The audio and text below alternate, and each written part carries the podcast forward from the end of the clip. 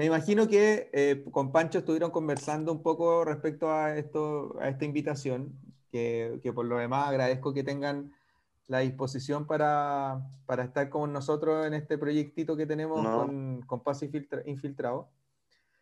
Y, y, esto se trata de una conversación. No, no, por eso eh, evitamos como llegar al tema de las pautas o las preguntas previas, porque finalmente lo que nosotros intentamos con la presencia de invitados es que se sientan cómodos como primera cosa y segundo, también darle el espacio para que también nosotros vayamos resolviendo dudas, porque hay mucho del futsal que nosotros también desconocemos, pese a que los tres somos entrenadores de fútbol.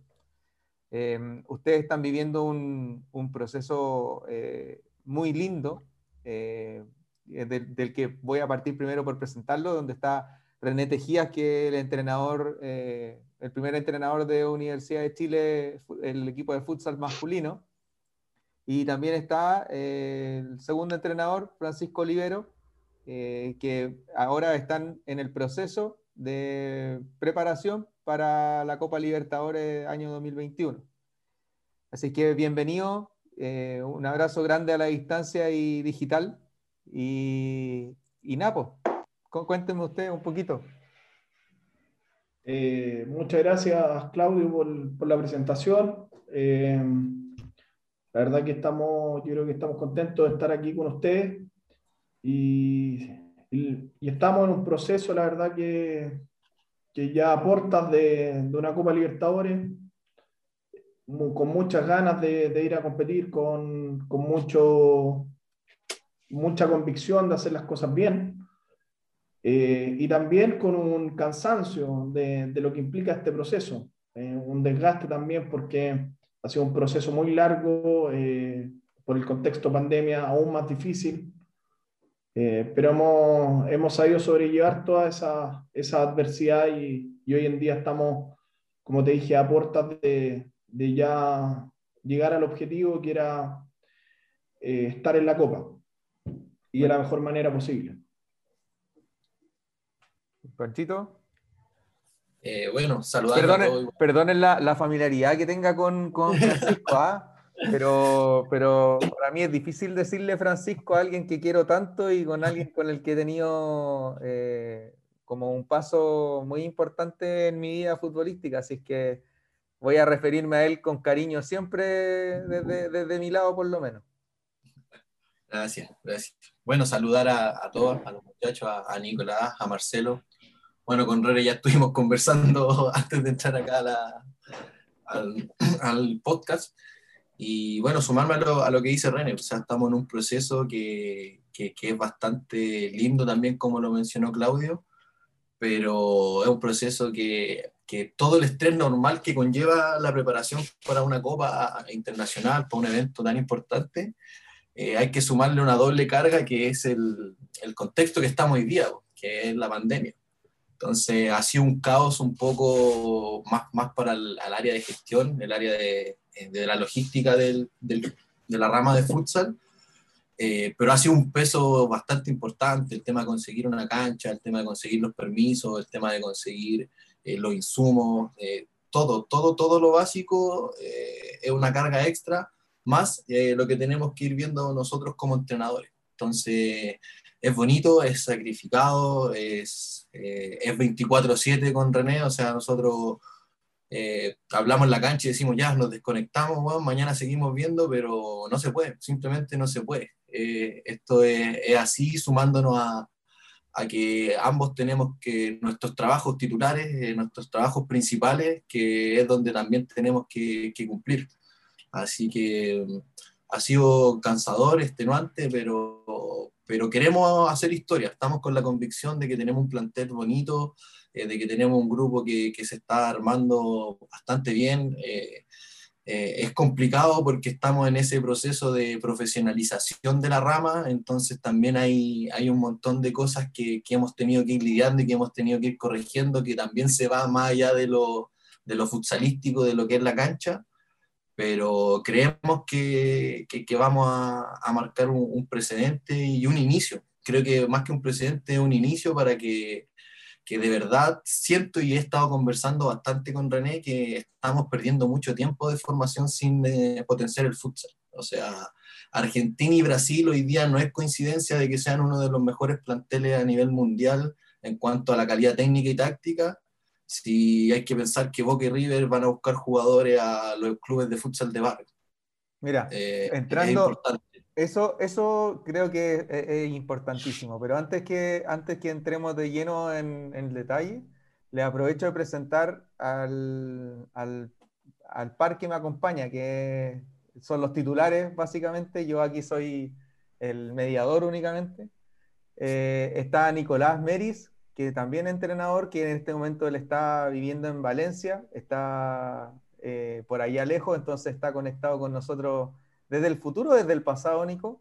Desde el, futuro, ¿no? Desde el futuro, son las 7 de la tarde. Mira, ah, desde el futuro. Sí. Y, también está Marcelo, entrenador, entrenador de fútbol también profesional, con algunos pasos en algunos equipos, eh, tanto femeninos como masculinos, y, además también eh, compañero mío de diplomado de gestión y especialización en fútbol. Así que de, esa experiencia creo que los dos vamos a sacarle harto el jugo con preguntas porque tuvimos la fortuna de ser la, única generación que tuvo la posibilidad de viajar al extranjero para, como viaje de estudio, eh, en donde vimos precisamente parte de lo que tú estabas comentando. Así que, primero, antes de, llegar a eso, que se que presenten los chiquillos, Marcelo, Nico, si es que tienen alguna pregunta, si es que quieren decir algo. No, yo, quiero eh, aprovechar. Ah, dale, Marcelo, dale. Cortito. No, un gusto saludarlos, muchachos. Un gusto tenerlos acá. Eh, vamos a tratar de sacarle el jugo. Así que, nada, entrando de lleno en, la conversa y les vamos a ir preguntando, pero como dijo Claudio, la idea es que esto sea justamente eso, una, una conversación. Así que nada, bienvenido y gracias por estar acá. Sí, yo me sumo a las palabras. Bienvenido a los dos. Gracias por, por participar con nosotros, contarnos un poquito de su historia. Y bueno, aprovechando que la presentación de, Claudio a nosotros dos, me gustaría saber eh, de parte de ustedes cómo comenzó esto de, ser entrenadores, llegar al futsal, eh, al fútbol femenino, no sé, y cómo terminó todo esto para llegar a la, Copa Libertadores. Que nos vayan contando así cómo fue su paso a paso. A ver, para que la gente los conozca, sepa eh, cómo lo hicieron, cómo llegaron ahí, cuánto se demoraron, qué tuvieron que hacer, no sé, cositas así. Así que no sé si René o Francisco, no sé quién quiere empezar. Ahí le dejo. Inicio René, que él fue el que, que me invitó a, unirme a este hermoso deporte. Así que, que inicie él y después vale. dar pase. Eh, bueno, lo, primero, eh, como, como, algunos también entrenadores de acá de futsal, eh, todos se iniciaron en la gran mayoría, por, porque no hay formación en futsal, se iniciaron en el fútbol. En mi caso, yo llegué al futsal el año 2013, a finales del 2013, eh, producto de que un entrenador que, tenía, que había tenido en mi vida futbolística eh, me invitó a participar como, como, arquero en la selección de futsal. Eh, Raúl Aburto, que, también es importante también en la, carrera de, Francisco, y Raúl me introdujo un poco en este deporte el 2014, a principios de año, empecé a trabajar en la Facultad de Ciencias Físicas y Matemáticas de la Universidad de Chile y tuve que hacer el, ramo de futsal para los futuros ingenieros. Y partí, hice el primer ramo que hubo de futsal ahí en la facultad. Y luego el segundo semestre del 2015 ya, eh, inicia el desafío que me llevó ya al ámbito competitivo, que fue la selección de futsal de la Universidad de Santiago.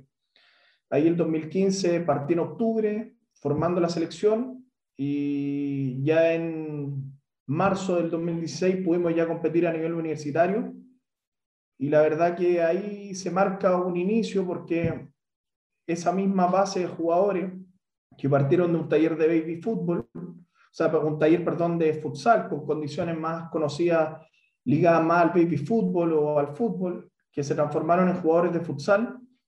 Eh, y ese equipo, el año 2017, nosotros ingresamos a NFP como Deporte en Melipilla, con la base de jugadores de la USACH. Eh, todo fue muy rápido, vinieron eh, varios campeonatos universitarios, logramos ser competitivos de manera inmediata, siendo el 2016 tercero a nivel nacional.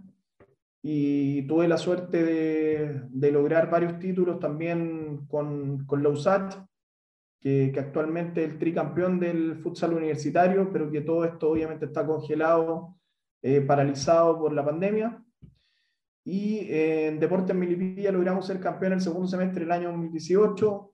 Esos buenos resultados terminaron llevándome a la Universidad de Chile el segundo semestre del año 2019, producto de que el entrenador que estaba en la Universidad de Chile eh, dejó el club. Eh, recibo el llamado y inicio mi, mi proceso en, en, el segundo semestre del año 2019. Es ahí donde logramos el clausura finalmente y para hacerlo ya más resumido, eh, el, mi ayudante técnico, el segundo entrenador, eh, debido a que el proceso fue muy positivo y a la vista también de los equipos de la competencia, fue, fue algo también innovador, es que el segundo entrenador se fue como entrenador a Colo Colo, lo llamaron de Colo Colo y tuvo la posibilidad de irse eh, al archirrival. Y ahí es donde llega Francisco, que llega aquí al, al futsal. Así que te, te, doy el pase. Vale, vale. Eh, gracias, muchacho. Eh, bueno, un poco eh, resumiendo lo que, lo que es René, para partir mi, mi, inicio en el futsal tan en este año, o sea, va a ser algo anecdótico que mi primer partido oficial que voy a dirigir en futsal va a ser una Copa Libertadores. No sé si sentirme un privilegiado o, o, o con presión, o con presión. Pero mi carrera y mi inicio está más ligado al fútbol. Al fútbol, bueno, yo soy profesor de educación física eh, primero y después saqué la carrera de entrenador de fútbol. Eh, con eso inicié eh, una escuela en el barrio donde, donde viví yo en mi infancia, en la Vía España, que ahí fueron mis inicios con, con el tema del fútbol. Paréntesis, saco... paréntesis, qué lindo es cuando alguien dice, saqué la carrera y no hice el curso. Quería hacer esa salvedad, porque eso marca una, marca una diferencia importante. Perdona que te interrumpa en eso, pero no, no, había, que, ponerle en acento. Está bien. Eh, saco, bueno, saco carrera primero de, de, educación física. Cuando estoy sacando educación física, inicio con, con la escuela de, de fútbol eh, y me doy cuenta que en realidad la cancha era lo mío. Entonces termino de, de, estudiar educación física, consigo mi primer trabajo y lo primero que hago es ir a matricularme a INAF para sacar la, la carrera de entrenador. Entré INAF, eh, fanático de la U, fanático de la U de toda mi vida, eh, yo digo, tengo que hacer la práctica en la U tengo que saber hacer mi práctica profesional en la U. Eh, de hecho, Claudito también tuvo esa, posibilidad. Cuando lo vi que, que, la logró, le pregunté que cómo lo hizo, contactos por aquí, por allá. Eh, yo he sido socio de, de, los 12 años del club, así que he tenido una ejecutiva toda mi vida, eh, que es la que me conseguía la entrada cuando yo viajaba a ver a la U afuera, ella siempre me conseguía la entrada, acá cuando me quedaba sin entrada también lo mismo, Mónica la molestaba, la molestaba. Y cuando entré a estudiar INAF, eh, Mónica, necesito hacer la práctica en la U, necesito hacer la práctica en la U, dame un correo, dame un número, dame algo, algo, la molesté. El primer semestre no se logró, el segundo semestre seguí insistiendo, seguí insistiendo. Eh, habían varios compañeros que ya estaban terminando sus procesos de práctica y insistían que iba a estar en la U, hasta que un día Mónica me llama y me dice, eh, Francisco, tenéis que presentarte mañana en el CDA porque tenía una entrevista. En ese tiempo estaban los españoles en, en la U, a cargo del fútbol formativo. Eh, tuve un proceso como de tres entrevistas y ahí recién luego de un mes más o menos me dijeron que ya estaba aceptado. Eh, muy buenos resultados en la práctica, en ese tiempo con la categoría 2002, que, que igual también es muy bonito de que eh, Pitu Contreras, tuve la opción de estar con él, Luis Roja que se fue, también tuve la opción de, de compartir con ellos. Eh, en ese tiempo estaba el profe Felipe Reyes y el, eh, el Cookie, Cookie Enrique, en la categoría eh, 2002-2003 y me recibieron muy bien, me dieron eh, la libertad de, ser uno más del cuerpo técnico, entonces me sentí muy tranquilo y muy confiado en, poder hacer una buena práctica, que lo que me llevó a que realicé la primera en tres semanas, que suponía que estaba listo, eh, terminé, me ofrecieron que terminara el campeonato y para el segundo semestre me ofrecieron que la práctica profesional, que correspondería a una sub-17, eh, la siguiera haciendo con ellos y, y continuar el semestre completo. Eh, también hay muy buenos resultados, muy bien evaluado en el club. Me dan la opción para seguir como ayudante, pero lamentablemente hacen convenio con INAF y los papeles de ayudantes técnicos lo iban a cubrir los practicantes. Así que ahí debo salir. Estoy dos meses fuera del club y me llaman del fútbol femenino. Me llaman del fútbol femenino del club que necesitaban un analista, una persona que, que se metiera en el tema del, del videoanálisis eh, y como yo había quedado con muy buenas referencias, la primera persona que pensaron fue en mí. Y aquí también les voy a dar otra incidencia. Yo no tenía idea de cómo editar un partido, de cómo ocupar un programa, pero a mí me dijeron, yo dije, voy, estamos, eh, con una cámara de fotos, con una cámara de fotos, un trípode que yo creo que no sé cómo se estaba vivo en ese momento. Eh, empecé a grabar los partidos y entrenamientos del fútbol femenino eh, un análisis de un partido me demoré, el primero que hice me demoré tres días, tres días entre el programa, entre sacar los cortes, entre escribir y todo, y era un video así que yo lo veo hoy día y de verdad que, que me da alegría y en ese tiempo también me daba mucha vergüenza haber presentado algo así, pero...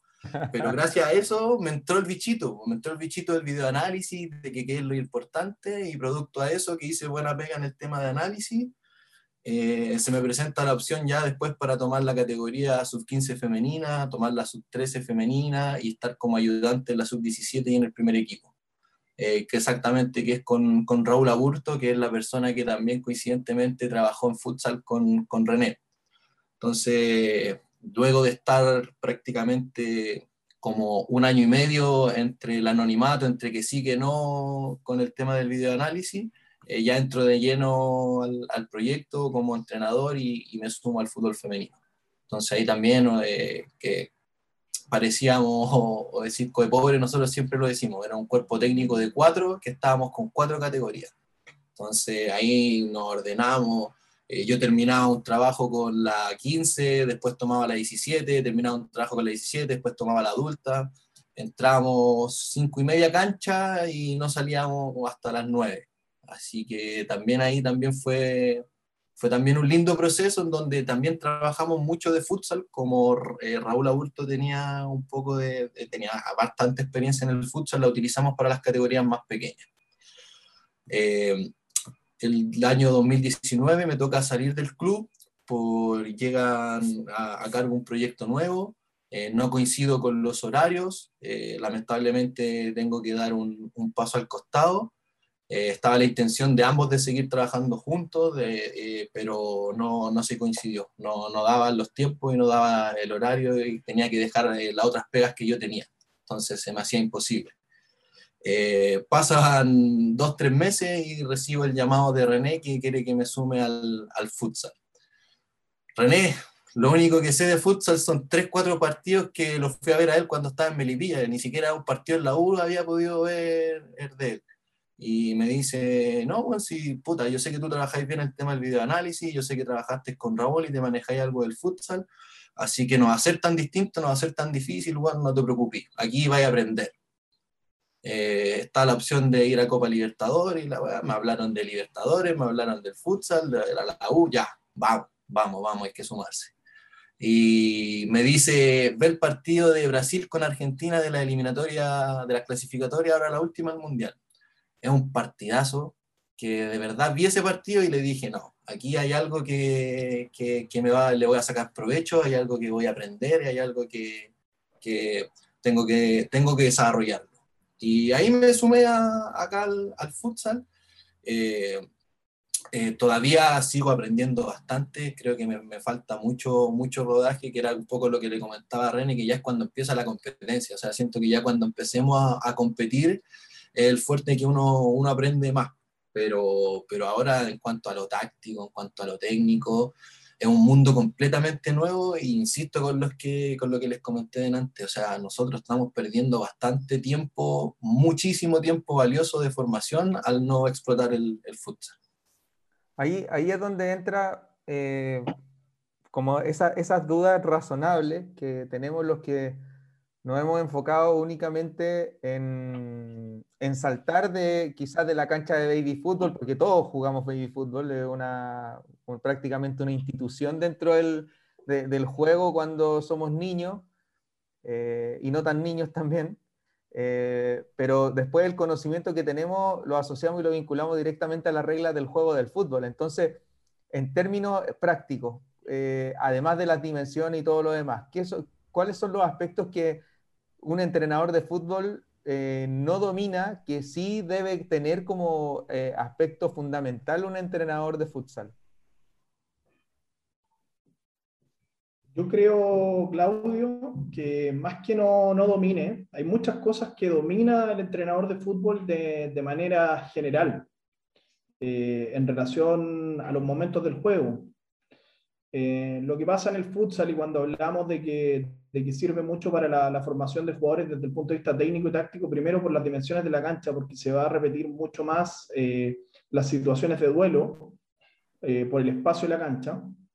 Y lo otro en relación a lo táctico, al repetirse más los momentos del juego, el jugador va a entender mucho mejor lo que son las organizaciones, tanto ofensiva defensiva, y las transiciones defensivas y ofensivas. ¿Dónde está la diferencia de que uno puede detectar y puede trabajar un jugador eh, en una, por darle un ejemplo, en la organización defensiva, de que tenga una buena posición basal de marca, una buena aproximación, eh, relacionado, por ejemplo, al, al duelo ofensivo que tenga eh, mayor, mayor variabilidad en, en relación a, su, a sus condiciones, en relación a, al dribbling que tiene que desarrollar, porque va a tener mayores duelos. Y hay otro punto que también ahí es muy importante, que son los movimientos también, que son clave en el fútbol. Eh, normalmente alrededor de una jugada que, que genera un, un, daño en el fútbol, no es que estén los 10 jugadores involucrados, están involucrados dos, tres, cuatro jugadores. Entonces, el futsal te permite, eh, sobre todo, entender la esencia del fútbol, que es cuando un jugador tiene el balón, tenga, para mí, en, en, en mí, esto es una opinión personal, para mí es fundamental que sí o sí tenga eh, tres posibilidades de pase, eh, que tenga un apoyo común, que tenga un apoyo de ruptura, que tenga un apoyo defensivo. Y eso el futsal te lo entrega, de, de, ir teniendo una lectura de espacio. Entonces, no es que el entrenador de fútbol no esté capacitado ni, ni que no entienda lo que es el futsal, sino que hay cosas más micro, más, más ligado a los detalles, que son donde te puede potenciar como entrenador y que te puede potenciar sobre todo, y lo más importante, a los futuros jugadores, de que tengan experiencias eh, de ese tipo porque finalmente van a repetir mucho más los momentos del juego, van a repetir mucho más los fundamentos técnicos, van a repetir la clave de, del fútbol, que son los duelos, porque un jugador que está en una cancha de 10 años, que está jugando un 11 contra 11, en relación a un niño que está jugando un futsal, eh, yo creo que todos jugamos alguna vez por el colegio, tuvimos la posibilidad de jugar en una cancha de fútbol, y niños de 10 años jugando en una cancha de fútbol prácticamente no se entiende y podríamos ir al análisis cuántas veces ese niño toca la pelota.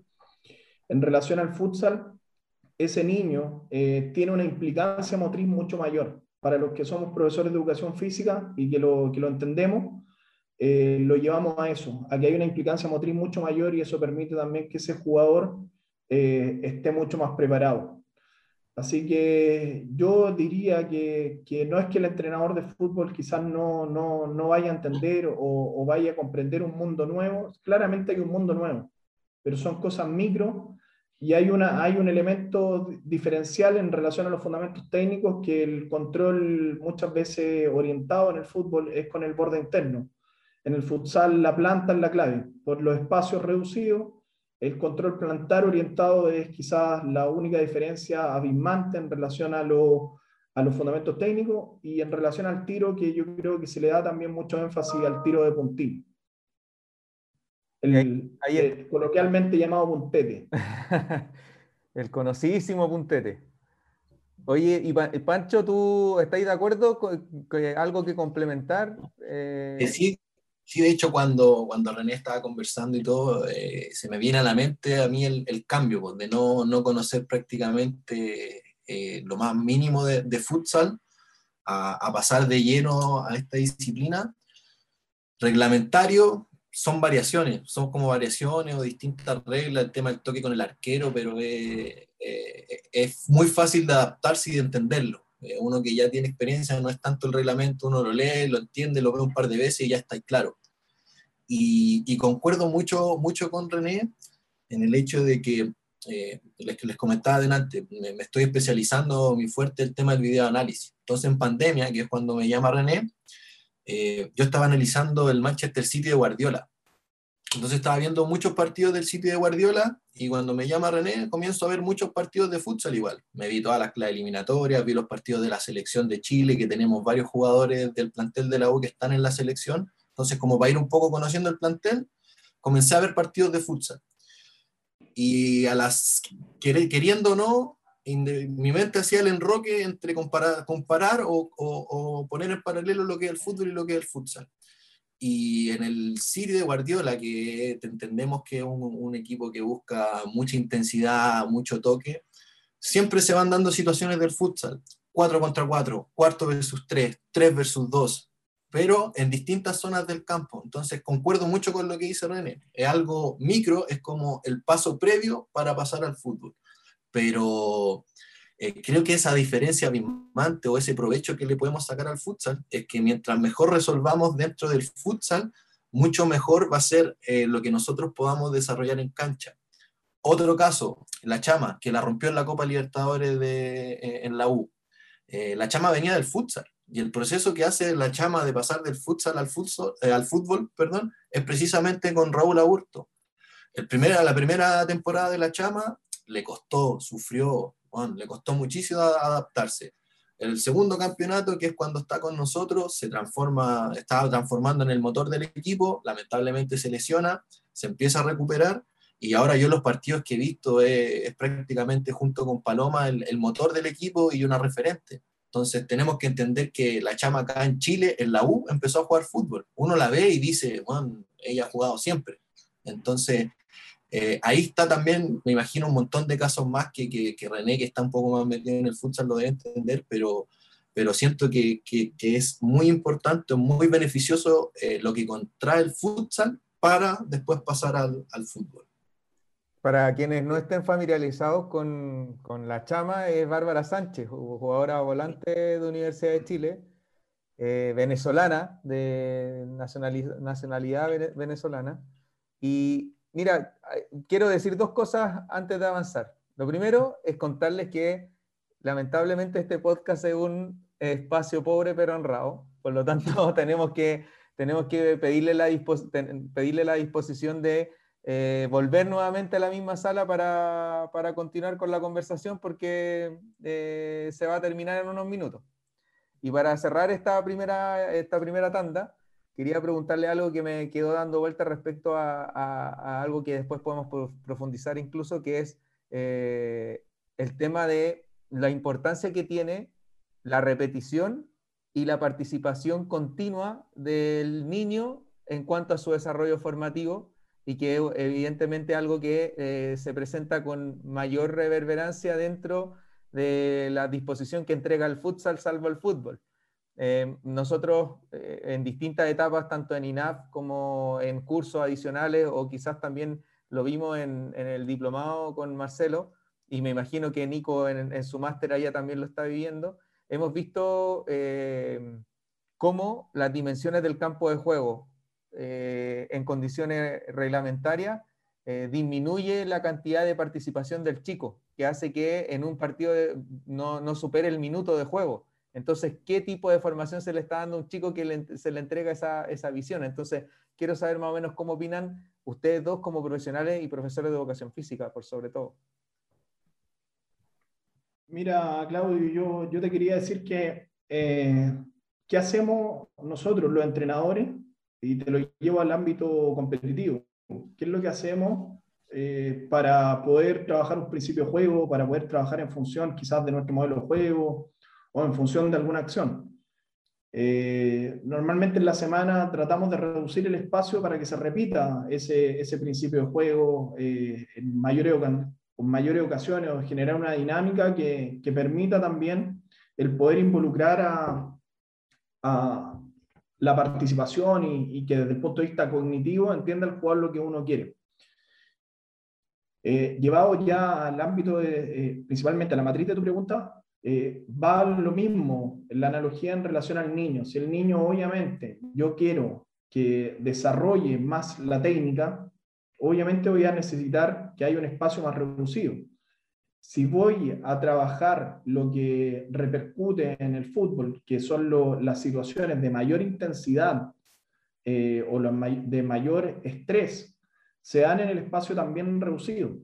Entonces, eh, también el niño aprende a, crear. Y, creo que eso es muy importante porque pues, escuchaba el otro día y leía en verdad eh, un, comentario de Aymar en relación a que ya no está existiendo ese jugador creativo, porque hoy en día como que todo es vinculado a la estructura, eh, prevalece a veces mucho más la táctica. Entonces, ¿dónde está el, el punto de inflexión? Está justamente en, en, darle instancia al niño de crear. ¿Y el niño cómo va a crear? Va a crear en espacio reducido. Y en ese espacio reducido, eh, creo que eso es lo que te entrega desde el punto de vista técnico y táctico. Y lo otro en relación también al aspecto físico, eh, creo que el sistema energético también hay que decirlo. El sistema energético, eh, un jugador de futsal eh, te dura cuatro o cinco minutos cronometrado en la cancha. los cambios son ilimitados. Entonces te permite también dar dar la posibilidad de lo que es el juego. Si tú vas a jugar un partido de futsal con los niños, los niños todos van, van a poder jugar eh, y van a, tú puedes colocar un niño y volver a sacarlo. Eh, cosa que no se puede en, a veces en, en, ciertos campeonatos de formación de fútbol. Entonces, todo lo que uno ve son beneficios y, pasa mucho también en Brasil que a los 14 años los niños están entre el futsal y el fútbol y es a los 14 años donde él decide ya su camino. Pero lo que yo creo que tenemos que entender es que no es que vayan por separado, sino que tienen que trabajar juntos. El futsal y el fútbol deberían trabajar juntos porque eso permitiría eh, tributarse, eh, tributar a que quizá algunos jugadores de fútbol que no lleguen al, profesionalismo también puedan seguir su carrera en el futsal. Hay muchos casos también en Argentina, jugadores que fueron del fútbol pero que, que también practicaron futsal hasta los 14 años, que llegaron hasta la sub-19 y que ahí dice, eh, ya, eh, no te dio para llegar al plantel profesional, pero ojo, podrías también seguir siendo jugador de futsal. Y son muchas alternativas. Hoy en día los, muchachos pueden entrar por beca deportiva o por cupo deportivo al futsal a la universidad, entonces también da una otra oportunidad. Y eso también lo quería mencionar. René, con respecto a eso, o a Francisco, cualquiera de los dos, eh, ¿cómo se da el tema de los jugadores, em, porque me imagino que para todos queremos ser futbolistas cuando niño y todo, pero no queremos ser futbolistas de futsal, sino que futbolistas de, de fútbol 11. ¿Cómo se da eso, el, el, no llegar al, al, profesional y este como premio de consuelo que vendría a ser el, el futsal? Eh, no sé, tú que, tú que estás ahí, eh, si es que están así o hay, hay jugadores que dicen, no, para mí el futsal es lo mío, yo quiero desde siempre. Eh, no sé si, si me podías explicar un poquito de, de dentro de eso. Eh, mira, pasa que, que, a veces sí pasa eso, que, que, es un premio consuelo, pero también hay veces que, es una decisión, hay, hay jugadores, el caso Falcao, eh, Falcao podría haber jugado fútbol profesional, pero él su, su preferencia era el futsal y además él sabía que ahí era cabeza ratón y no cola de león.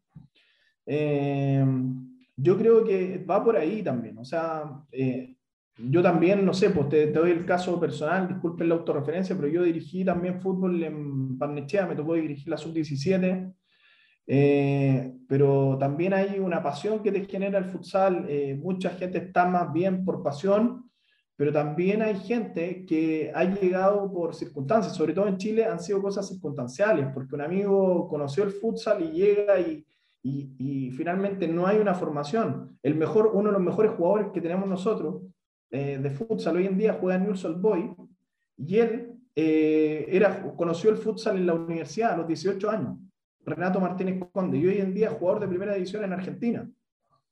Eh, entonces, no hay una, a lo que voy es que no hay una receta, no hay una, un patrón. va a ser muy variable desde el punto de vista individual de esa persona, pero sí creo que da oportunidades y para algunos puede ser lo que tú dices, Nico, puede ser el premio consuelo o puede ser una oportunidad también, como yo te estoy hablando, de poder estudiar en la universidad a través del futsal. Bueno, ¿no? Y para, para cerrar, eh, está el Pancho también, ¿no? Ahí está, bien ahí. Bien ahí. Eh, para cerrar, eh, tiene que, con respecto a la pregunta de Nico, yo creo que, que puede ser eh, premio de consuelo, sí, pero lo, lo, que yo apunto es que tiene que haber un trabajo que sea en conjunto. Eh, o puede ser en paralelo, pero donde permita tributarse, donde permita ayudarse como, como disciplina. Nadie va a cambiar, nunca va a cambiar que el futsal va a ser más relevante que el fútbol. Eh, vamos, siempre va a ser el hermano pero así como hermano chico, eh, tiene que también tener sus garantías, eh, tiene que también tener la posibilidad de que, de que se genere a veces esa, esa, esa posibilidad de que jugadores de fútbol puedan llegar al futsal, del futsal puedan llegar al fútbol, que, y lo llevamos a la decisión particular, como pasó con Neymar, con, con Messi, con Ronaldinho, que partieron en el futsal. Eh, pero que ellos, por sus grandes condiciones, eh, llegaron al fútbol, pero que valoran esta disciplina. Ronaldo eh, lo dijo también en, su momento, el, gordo Ronaldo, la relevancia que tenía el futsal, el futsal para él. Entonces, es cosa de tributarse, es cosa de ayudarse, pero va a depender, yo creo que desde la individualidad y, es importante entregar oportunidades, así como hablamos del deporte que entrega oportunidades para jugar básquetbol, voleibol y que las decisiones sean de justamente los niños. Oye, ¿tú crees que está, está creciendo el futsal a nivel nacional o no? ¿Y desde cuándo que, que empezó eso? Si es que, si es que empezó. El futsal empezó el año 2016 a crecer producto desde el campeonato. Se empezó ya a generar el torneo de manera sistemática. Eh, nos aprontamos a vivir el, campeonato más competitivo y ocurre lo de la pandemia. Eh, todos los equipos de primera edición, cualquiera podía hacer eh, en buen chileno collera a, a los otros equipos y se suspende el torneo. Ha crecido porque hay profesionales que están más capacitados, que entienden mucho mejor de qué se trata esto. Hay jugadores que entienden mucho mejor también el juego y que también tienen la, están mirando todos los fines de semana partidos, están mirando los mejores de Europa. Hoy en día uno puede ver el futsal de Argentina, el, futsal de España con solo una aplicación. Eh, y eso permite también ir creciendo desde el punto de vista táctico. También han habido cursos de, del INAF y con MEOL que han permitido que los profesionales también se especialicen más. Ahora tampoco es tanto, y se los digo como entrenador, tanto lo que uno aprende en relación a lo que aprendió en el fútbol sí hay cosas en estas cosas micros que les digo que uno va, a aprender sin duda. Marcelo. Em, sí. Eh, muchachos, les quería preguntar, bueno, coincido con, todo lo que han, dicho, sobre todo con, con, las ventajas que tiene esto y que, y que perfectamente se podría llevar a cabo de forma complementaria el fútbol para que cuando el momento de los niños tomar una decisión, lo puedan hacer desde, desde realmente la capacidad de poder tener la, la certeza de, de, seguir compitiendo. Eh, en el caso de Brasil y Argentina existen ligas, como ustedes, como ustedes comentan, bastante fuertes y esa es, es esa misma competencia la que permite formar mucho mejor a los chicos. Con esa premisa, ¿cómo ven ustedes el tema de, de este desarrollo de competición de futsal a nivel nacional? Eh, en qué nivel estamos, eh, cuánto hemos progresado, em, qué ventajas ven ustedes, por ejemplo, la aproximación de un niño en, edad, en etapa temprana al, a la actividad pelotera, pero a través del futsal en lugar del baby fútbol, que es como mucho la escuela que tenemos nosotros acá en, en Chile cómo incide, por ejemplo, toda nuestra formación a través de, esta misma instancia como el baby fútbol, en que los muchachos lleguen a determinada edad, por ejemplo, sin tener desarrollado el tiro al arco, porque el baby fútbol lo limita a, hacer el gol dentro del área, por ejemplo. ¿Cómo, cómo toda esa estructura, eh, idiosincrasia, cómo toda esa, cómo, cómo toda esa cultura del baby fútbol se transfiere finalmente al producto que tienen ustedes hoy, hoy día y cuáles son las ventajas y limitaciones que nos entrega eso en comparación al panorama que encontramos en, en Argentina y en Brasil?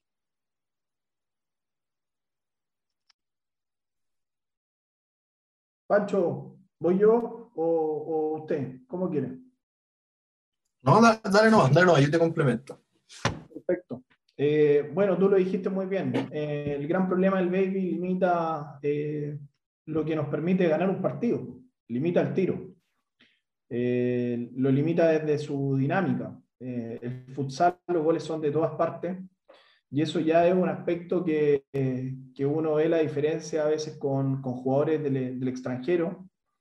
Lo ve la diferencia con los brasileños, cómo, cómo impactan el balón, eh, la técnica que tienen, pero también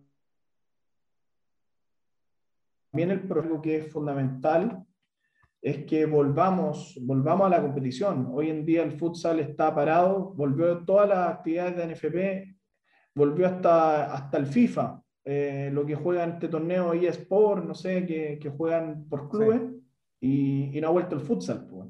Entonces, es importante que vuelva la competición. Eh, en ese sentido, eh, hay, una, desventaja que tenemos en relación a Argentina, en relación a Brasil, que sus ligas volvieron sí podemos decir que las otras, los otros países de Sudamérica han estado en la misma situación que nosotros, teniendo ligas fuertes, como el caso de Paraguay y Colombia, que sus ligas no se disputaron en el año 2020 ni han vuelto en este 2021. Eh, y Venezuela se apuntaba a volver ahora en marzo y tuvo que suspender. Entonces, el único equipo que va a llegar a la Copa Libertadores con competencia eh, va a ser el equipo argentino y el equipo brasileño. Entonces, yo también, yendo a la pregunta y el trasfondo de la pregunta, Marcelo, tenemos un problema cultural que todos los que estamos acá y que estamos vinculados al deporte lo conocemos. Eh, o sea, lo, vivimos día a día. Eh, y, lo, y quienes estamos en un deporte que, que no, no es un inspirado de piedra, eh, vemos toda la precariedad que tiene. Y que para poder hacer las cosas de manera profesional tienes que hacer una, un sinfín de gestiones. Eh, nosotros recién estamos entrenando un polideportivo, siendo que hace ya tres meses ya habíamos clasificado a la Copa Libertadores. Y recién dos semanas después de que se eh, determinó la cuarentena, eh, pudimos volver a entrenar. Entonces, claramente hay un problema cultural y ahora ligado a lo competitivo se requiere sí o sí que, que las personas que están vinculadas al deporte también le den la, la valoración que, que, corresponde. Y ligado en el punto de, de, Marcelo cuando apunta a la competición, yo creo que aquí hay capacidades, hay, hay materia prima, igual que en el fútbol, pero el problema es que somos también responsables nosotros, los entrenadores, la gente que está dentro del deporte, que no hemos podido luchar con, con todo aquello burocrático que nos limita y que no permite que, que formemos más jugadores, eh, cuántos jugadores se pierden, no, no solo de futsal. O sea, yo en este tiempo, en este año, imagínense la cantidad de jugadores que se han perdido, que han perdido elementos que van a ser vitales para su formación y no ha sido prioridad para las autoridades. Y sí, así, eh, abrir los malls, no sé, eh, es una, estamos mal, pues. Acá en este podcast no tenemos filtro y lo hemos dicho varias veces, no somos un país futbolizado. Mm. Es el problema. Entonces, hay que decirlo con todas sus letras nomás. Y, y, más, y más, allá de eso, más allá de eso, también tiene que ver con una, con una cuestión sociocultural. O sea, el hecho de limitar eh, las actividades físicas eh, y sobre todo lo que tiene que ver con un espejo deportivo, que puede ser ejemplo para muchas otras eh, características positivas, finalmente están tan dejadas de lado y abandonadas que finalmente terminan por ser escalonadas, que terminan por determinar a quiénes son los más numerosos, como el caso del fútbol, y de ahí decantando hacia abajo, donde evidentemente queda la cola los deportes que tienen menos fama, que son menos conocidos, que son eh, menos eh, masivos, por decirlo de alguna manera. Em, si bien es cierto, el, el, futsal es parte del fútbol y cualquier persona que no sepa que se llama futsal va a decir va a ir a jugar fútbol, pero obviamente tiene sus características individuales, tiene su público, tiene eh, sus espacios diferentes y eso hace que también las condiciones materiales no, no sean finalmente un obstáculo también para que, para que se realicen las actividades. O sea, de hecho, eh, ustedes tuvieron, esto lo sé gracias a Francisco, tuvieron, tuvieron que entrenar mucho tiempo en una cancha, en una comuna distinta, con quizás no por las condiciones adecuadas que deberían tener. Eh, el espacio donde ahora están entrenando sí cuenta con las condiciones, pero también es un espacio cerrado, un espacio con dimensiones diferentes. Entonces, ¿cómo eso afecta a la situación actual? ¿Cómo eso, que, ¿Cuáles son los, como los, decir, los protocolos que tienen que cumplir y de qué manera se han visto también eh, facilitados y perjudicados a la vez con lo que están viviendo ahora? Para, déjame ir yo ahora, René. Por supuesto, denle no, eh, amigo mío. Un poquito complementando con, con lo que se, se habló ya. O sea, existe una, un poco de falta de cultura de, y, es como cultura deportiva. Y tanto no solo al, a nivel de país en general, sino que eh, los entrenadores, los jugadores, eh, todos no tenemos una cultura deportiva, no tenemos una cultura de entrenamiento, no tenemos, eh, cuesta mucho el hecho de enfocarse y ser profesional. Eh, es una transición que, que, ha costado bastante, que la tuvimos que pasar con, con el tema del, fútbol femenino y que también la hemos hablado un montón de veces con Claudio y que sufrimos también en, en tercera división, que el hecho de ser profesional, puta, no es que tú recibáis un sueldo, ¿cachai? El hecho de ser profesional es que a ti te apasiona lo que tú así, te gusta lo que tú así, independiente si te estén pagando o no te estén pagando. O sea, yo voy a querer entregar siempre el mejor trabajo o lo mejor de mí si es eh, algo que tú estás haciendo. Entonces, de partida, el hecho de que ya nos falta dar ese paso para profesionalizar esto eh, es de los especialistas que están a cargo. Es los especialistas que están a cargo. O sea, eh, no es posible que cuando tenemos que volver a entrenar, lamentablemente en Chile no hay canchas de futsal que cumplan con las medidas, o hay, pero son muy mínimas. Y las que habían, lamentablemente, están siendo utilizadas por los municipios eh, como el tema de la pandemia de COVID para guardar mercadería o para guardar insumos. Eh, ¿Hay una cancha? No, pero es que no es de las medidas. ¿Tenemos otra cancha? Eh, no, es que la municipalidad. No, mira, aquí hay otra cancha. No, es que lejos. Hay otra cancha, no, que la tiene la universidad y no la cobra. Entonces, ya habiendo muy pocas canchas, las que habían es demasiado burocrático. Es demasiado burocrático. Entonces, nosotros decimos que queremos potenciar el campeonato, que lo queremos, que queremos potenciar el deporte, ya sea a medida de país, a medida de deporte, metiéndolo en los colegios escolares. Eh, si queremos una competencia de verdad, yo siempre he dicho que un poco eh, también eh, alocado lo que pasaba con, con, el fútbol femenino. Ya, queremos potenciar el fútbol femenino. ¿Qué categorías compiten? La sub-17 y la adulta. Tengo una niña de 12 años, de 10 años, la llevo a un club a que se pruebe. ¿Cuál va a ser la primera opción para que ella pueda jugar? Una categoría sub-17.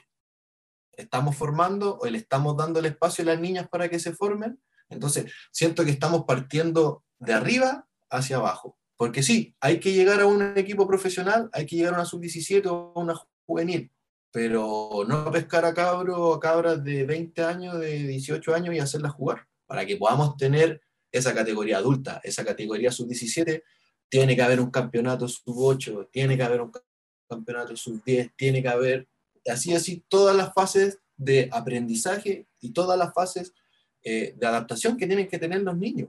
Entonces, eh, si realmente queremos potenciar este deporte, creemos la necesidad de que haya un campeonato de todas las categorías y demos el espacio para que todos los clubes tengan. Y, creo que eso también es, importante, o sea, si no hay que exigir desde donde exigimos o si no ponemos eh, las condiciones desde donde tienen que estar, eh, es muy difícil. O sea, yo creo que hoy realmente el futsal está donde está por los cuerpos técnicos, por los jugadores, porque a la gente le apasiona lo que está haciendo. Y, y, si no es la presión de ellos y si no es, y si no es la pasión de, de, este grupo de, de, gente que cada vez se está sumando y cada vez está siendo mucho más grande, eh, el futsal hace rato hubiese quizás ya ni siquiera existiría o, o quizás en este podcast no estaríamos hablando de que nos estamos preparando para una Copa Libertadores, sino que estaríamos pidiendo y exigiendo que, que se juegue la Supercopa. Entonces, eh, eh, eh, es un escenario complicado en donde se potencia, pero de la noche a la mañana o, en cualquier instante hay una vulneración muy gigante que, que, pone en riesgo hasta la disciplina. Entonces, creo que ahí es donde está el, el fuerte y, y, y es donde realmente decimos, ¿vamos a potenciar el futsal? Sí, lo vamos a potenciar. ¿Qué se necesita para potenciar? Esto, esto, esto, esto y esto. ¿Estamos de acuerdo en hacer este sacrificio? ¿Estamos de acuerdo en hacer? Ni siquiera yo lo veo como sacrificio, yo lo veo como una inversión. Porque si un club invierte en futsal, claramente está invirtiendo en la formación de sus jugadores y sus jugadoras. En términos concretos, ¿qué le significa al club, a, Azul Azul o a, Universidad de Chile eh, la participación del equipo de fútbol en la Copa Libertadores? Dale nomás, René. Eh, nosotros estamos en un, en un, limbo y hay que entenderlo así. Todo lo que es eh, ramas deportivas que están, eh, además del fútbol profesional, del fútbol femenino, Azul Azul requiere un convenio con la casa de estudio. Hoy ese convenio no existe. Entonces, lo que, lo que sí existe es que como nosotros, como Universidad de Chile compite como club en la NFP, ellos tienen la potestad y el derecho, si quieren, colocar un, equipo de futsal en, el campeonato, pero no así ser parte de su estructura. Y al no ser parte de su estructura, como no existe algo oficial, eh, lo que ellos nos pueden entregar es una cosa que tiene que ver con la buena voluntad de algunas personas que son parte de Azul Azul. Hoy en día nosotros contamos con, con muy buena indumentaria, contamos con con colaboración, pero todo es autogestión y lo que te entrega el club es la indumentaria, en la franquicia, que el nombre Universidad de Chile a este grupo de personas. Eh, y eh, el último punto, que es importantísimo en esto, es que eh, para que nosotros formar realmente parte de Azul Azul, se requiere que exista este convenio que exista este convenio con la Casa Estudio. Ese convenio no ha llegado al punto del futsal, porque obviamente no es lo prioritario. Creemos que nuestra participación, que lo que nosotros, como sabemos todos los que estamos acá, hemos hablado que no es un país futbolizado, no es un país que tiene una cultura deportiva, sabemos que todo funciona a través de resultados. Sabemos que la oportunidad que tenemos es importante, pero que también está basado en una, en una gran dificultad. Competimos con equipos que tienen eh, jugadores que son profesionales o semiprofesionales. Hoy en día en el futsal son amateur y lo que hay acá en Chile es que, lo dijo Francisco, tienen una actitud, una, una, un, un, querer que esto sea profesional y aportar y que eso es lo que permite que, que actúen y se comporten como profesional, es lo que nos permite hoy en día, yo creo que ser un equipo que va a ir a competir y, y que fundamentado en el resultado. Y sabemos que para si no nos va bien, probablemente vamos a estancarnos un poquito más. Así que eso. Oye, sí, ahí retomando, René, a la pregunta de Marcelo, ¿a qué nivel estamos?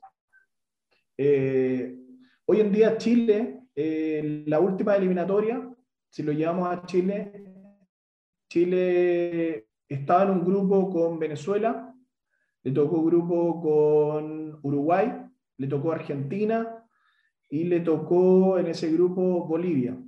Y Chile salió tercero. Debía salir segundo para poder clasificar al Mundial de Lituania. Y sí hay un progreso. Y ese progreso estaba dado por lo que le acaba de comentar de que el campeonato nacional estaba siendo mucho más competitivo. Y eso estaba tributando también a tener mejores seleccionados.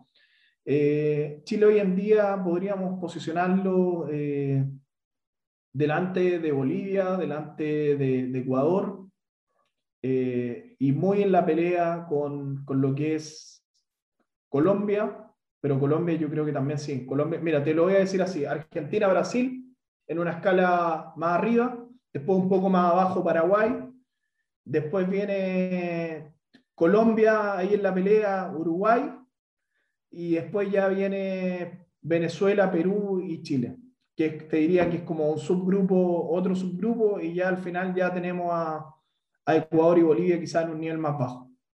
Ah, Pancho, Pancho contó algo que me dejó preocupado. Eh, hay em, muy pocas canchas con las dimensiones oficiales o con las características necesarias para desarrollar el futsal. Eh, ¿Hay algún catastro? ¿Hay algún, eh, algún documento que muestre cuáles son los espacios disponibles tanto en Santiago como en regiones? Que se haga un mapeo, que, que haya un proyecto es que, ¿Sabes, Claudio? Hay espacio, hay espacio. Yo ahí quizás, no, es que discrepe con Pancho, pero los espacios no se habilitan. Por eso son espacios de los polideportivos. Los polideportivos municipales normalmente tienen el espacio de 40 por 20, pero a veces, no sé, por darte un ejemplo, el de San Miguel tiene el 40 por 20, pero ocupado exclusivamente para el hockey patín. El tema es que no están democratizados los espacios. Y ese es el punto. Al no estar democratizados los espacios, eh, el futsal o los deportes quizás que no, han, no son masivos o principales, no se les entrega ese espacio. Y hay otro punto ahí. ¿Y ahí, qué es lo que, ¿Y ahí qué es lo que está faltando como para que se democratice, que haya mayor eh, eh, como representatividad? Es súper simple la NFP debería construir una cancha. Los clubes eh, van a tener la obligatoriedad, y aquí llegamos a otro punto que es importante desde lo protocolar. Los clubes, al igual que en el fútbol femenino, van, iban a estar obligados el año 2022, por el programa de evolución de Conmebol, a tener una rama de futsal. La rama de Unión Española tuvo que crear la rama femenina, producto de que tenía que competir en la Copa Sudamericana. Si no, no podía competir en la Copa Sudamericana. Entonces, en el futsal, cuando sea obligatorio, va, va, a permitir que los clubes, obviamente, tienen que tenerlo en su estructura y nosotros estaríamos obligados, Azul Azul estaría obligado a tenernos dentro de su estructura y generar un convenio con la casa de estudio para que nosotros seamos parte del club. Y en esa figura hay otro punto, que los clubes tengan su cancha de futsal. Pero eso sabemos, si no existe prioridad ni siquiera en la formación, a veces ¿cómo lo va a existir eh, con una rama que es el hermano menor? No, y puede pasarlo el fútbol femenino como en Unión, que agarraron un equipo femenino que ya estaba jugando y le dijeron, toma, acá está el nombre, las, poleras y, nos representa. Y ahí nomás. Entonces, falta, falta, falta todavía mucho, mucho más. Oye, no sé, yo me quiero ir como para otro lado. Eh, bueno, espérate, eh, estábamos, estábamos viendo recién el partido de la, de la Roja Femenina que acaba de clasificar. Eh, bueno, ya saben a qué hora y qué día grabamos esto. Así que no, felicitaciones a, la, las chicas por bueno, clasificar a la, la Olimpiada de Tokio el año. No pueden ser Tokio 2020 porque ya no fue. Así que la Olimpiada no más. Así que un, un, aplauso de mi parte. Yo creo que de todos acá, los que estamos acá en el podcast, eh, merecidísimo el trabajo de las chicas que llevan años, como, como ustedes están trabajando desde el 2016. Estas chicas han estado trabajando desde hace mucho tiempo para sacar el fútbol femenino y poco a poco creo que lo están haciendo. Y con estos resultados que están logrando, eh, yo creo que lo van a sacar y ustedes igual, si tienen buena participación en la, en la Libertadores y los, los, otros clubes que participen los, los, los futuros años, yo creo que también. Eh, bueno, y a, la pregunta que, venía, el, el, scouting de ustedes para captar jugadores, ¿dónde es? Yo así me imagino, no sé, colegio, eh, ligas de futbolito, universidades, como por ahí, ¿o no? O, también van así como a los cadetes y, se pelan algún jugador desde ahí, no sé. Si nos pueden decir más o menos de dónde, de dónde captan los jugadores.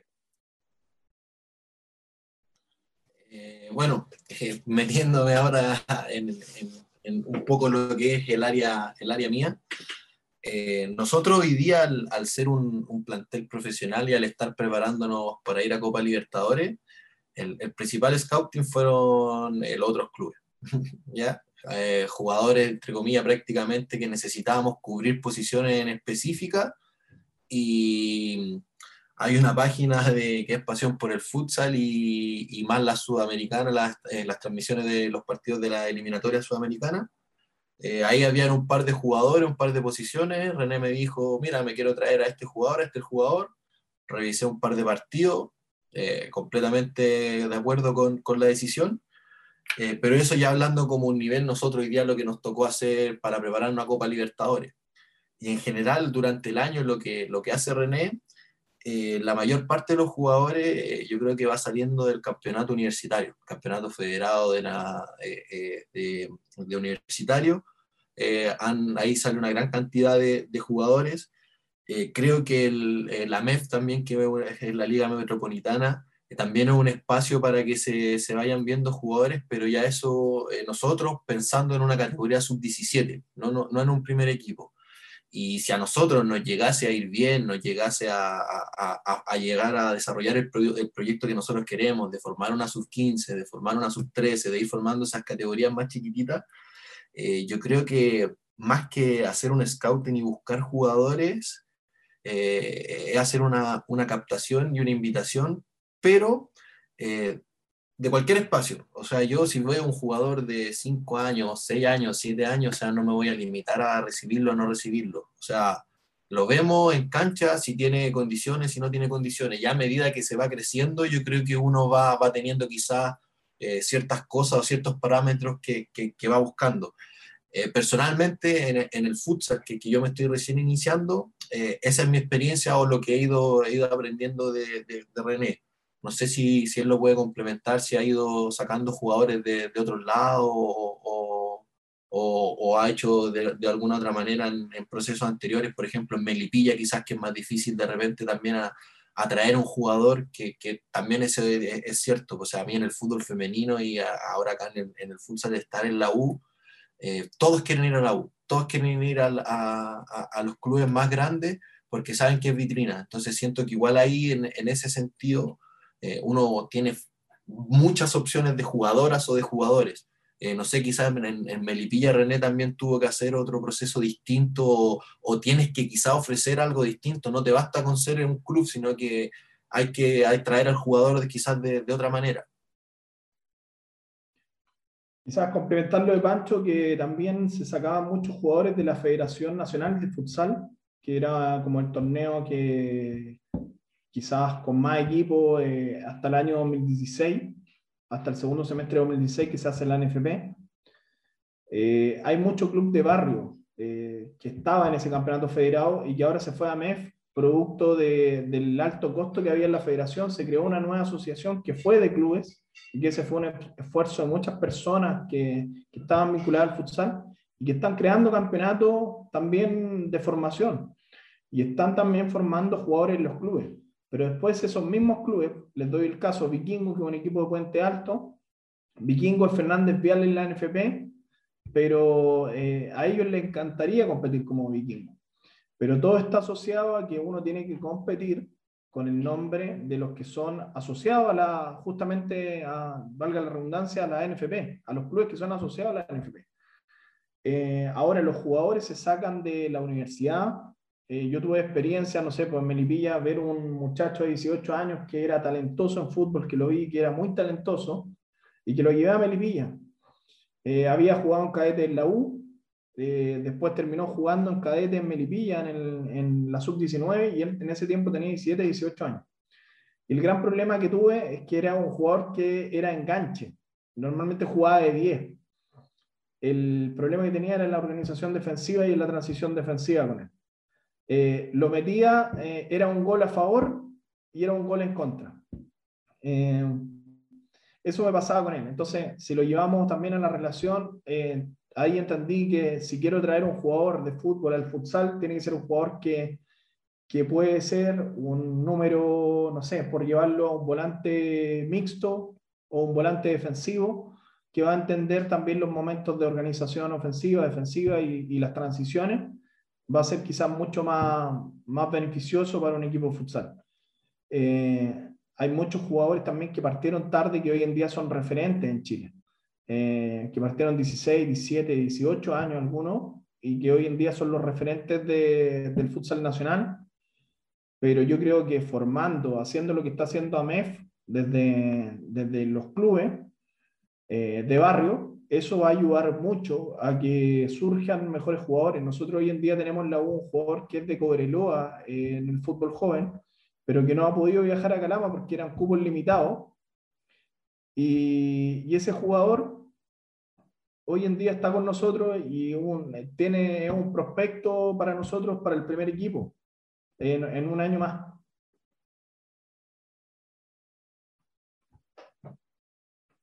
Oye, yo tengo una pregunta que quizás pueden, puede ser como muy, no sé, como muy precoz para el momento, pero de repente puede que, sea como más mirado como un proyecto a futuro. Eh, yo creo que se hace súper difícil hablarles de que el scouting quizás tenga que ver como con una orientación de un perfil claro de jugador y que tenga que ponerse medio quisquillosos con la búsqueda, dadas las circunstancias materiales que, presenta el futsal en sí.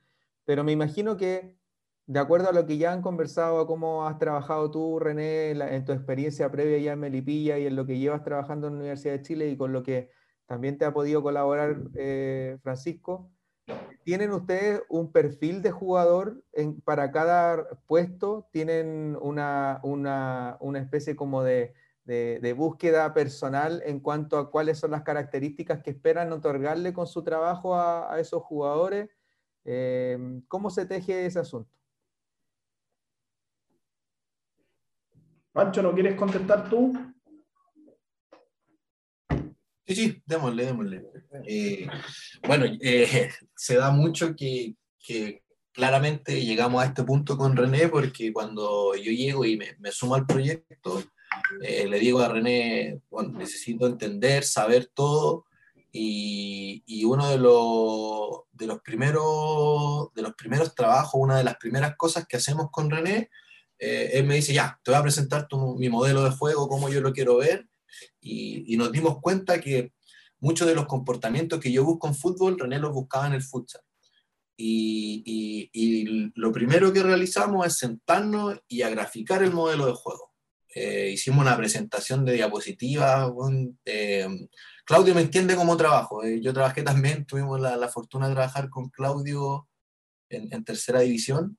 Y, yo soy muy gráfico, o sea, me gusta a mí tener todo ordenado en el computador, me gusta tener todo lo más claro posible, lo más limpio posible para los jugadores. Entonces yo le dije a René, René, vamos a aprovechar el tiempo aquí en la pandemia. Yo creo que fueron cerca de un mes, dos meses que estuvimos trabajando en, en ese modelo de juego y claramente ese modelo de juego nos hace llegar a que para poder desarrollarlo tenemos que tener jugadores con ciertas características o que cada posición eh, eh, eh, maneje o cumpla con ciertos requisitos. Claramente hoy día no podemos decir que, tenemos al, 100%, yo creo que nunca se puede llegar tampoco a, tener el 100% del modelo de juego o, que uno quiera tener el, al 100% estar contento con el plantel. Siempre va a haber algo que uno quiere ir buscando, que quiere ir mejorando, pero yo creo que hoy día hemos hecho un equilibrio. ¿ya? Hemos visto a lo que queremos llegar y hemos sido muy realistas en el nivel de jugadores que tenemos y en base a eso sacarle el mejor provecho posible para acercarlos de la mejor manera a, lo que nosotros queremos, queremos llegar a cancha. Quizás se da lo que nosotros buscamos, pero no es tan limpio a lo que nosotros queremos llegar o a lo que nosotros fuera lo ideal, que es un poco lo que hablaba René, que nosotros lo que vemos, lo que es España, vemos lo que, lo que es Brasil, y ellos al estar un poco adelantados en cuanto a procesos de formación, eh, quizás les sale mejor, pero nosotros vamos allá, apuntamos a eso, apuntamos a que, a que sea, a, que sea eh, porque lo que está en el papel, eh, que no sea bonito y que no sea, que no estuviésemos con René eh, tres, tres, meses bueno, preparando todos los documentos para que no se lleven o para que no se, no se pueden desarrollar. no sé si queréis complementarlo tú un poquito más, más René. Mira, va muy de la mano a que ese jugador tenga características que tributen a nuestro modelo de juego. Eh, y además que vamos a la especificidad de los roles. Eh, el cierre en el futsal tiene que ser un jugador muy fuerte, que tiene que tener eh, grandes capacidades de anticipación, de cobertura, y tiene que tener un duelo defensivo muy potente. Y además de eso, nosotros queremos que ese cierre a la hora de atacar también tenga eh, una polifuncionalidad, porque acá las posiciones para mí ofensivas, todos tienen que utilizar, saber utilizar las posiciones ofensivas, tanto de ala o de pivot. Viendo lo defensivo, el ala tiene que ser un jugador eh, de muchos traslados, de mucha velocidad, tiene que también ser un jugador que eh, sea muy bueno también en, el duelo defensivo. Y cuando hablamos de un pivot, hablamos muchas veces de en la parte defensiva, un jugador que ayude mucho a cortar, líneas a cortar muchas líneas defensivas, que disminuya las posibilidades también de traslado de balón y, tiene que ser también el primero que, está detrás de la línea del balón. Eh, cosa que muchas veces no se da en el fútbol. Acá siempre los jugadores tienen que estar detrás de la línea del balón a la hora de defender. Eh, y hay un punto también ahí que es importante en las posiciones que nosotros nos fijamos también de que, de que qué es lo que nos falta.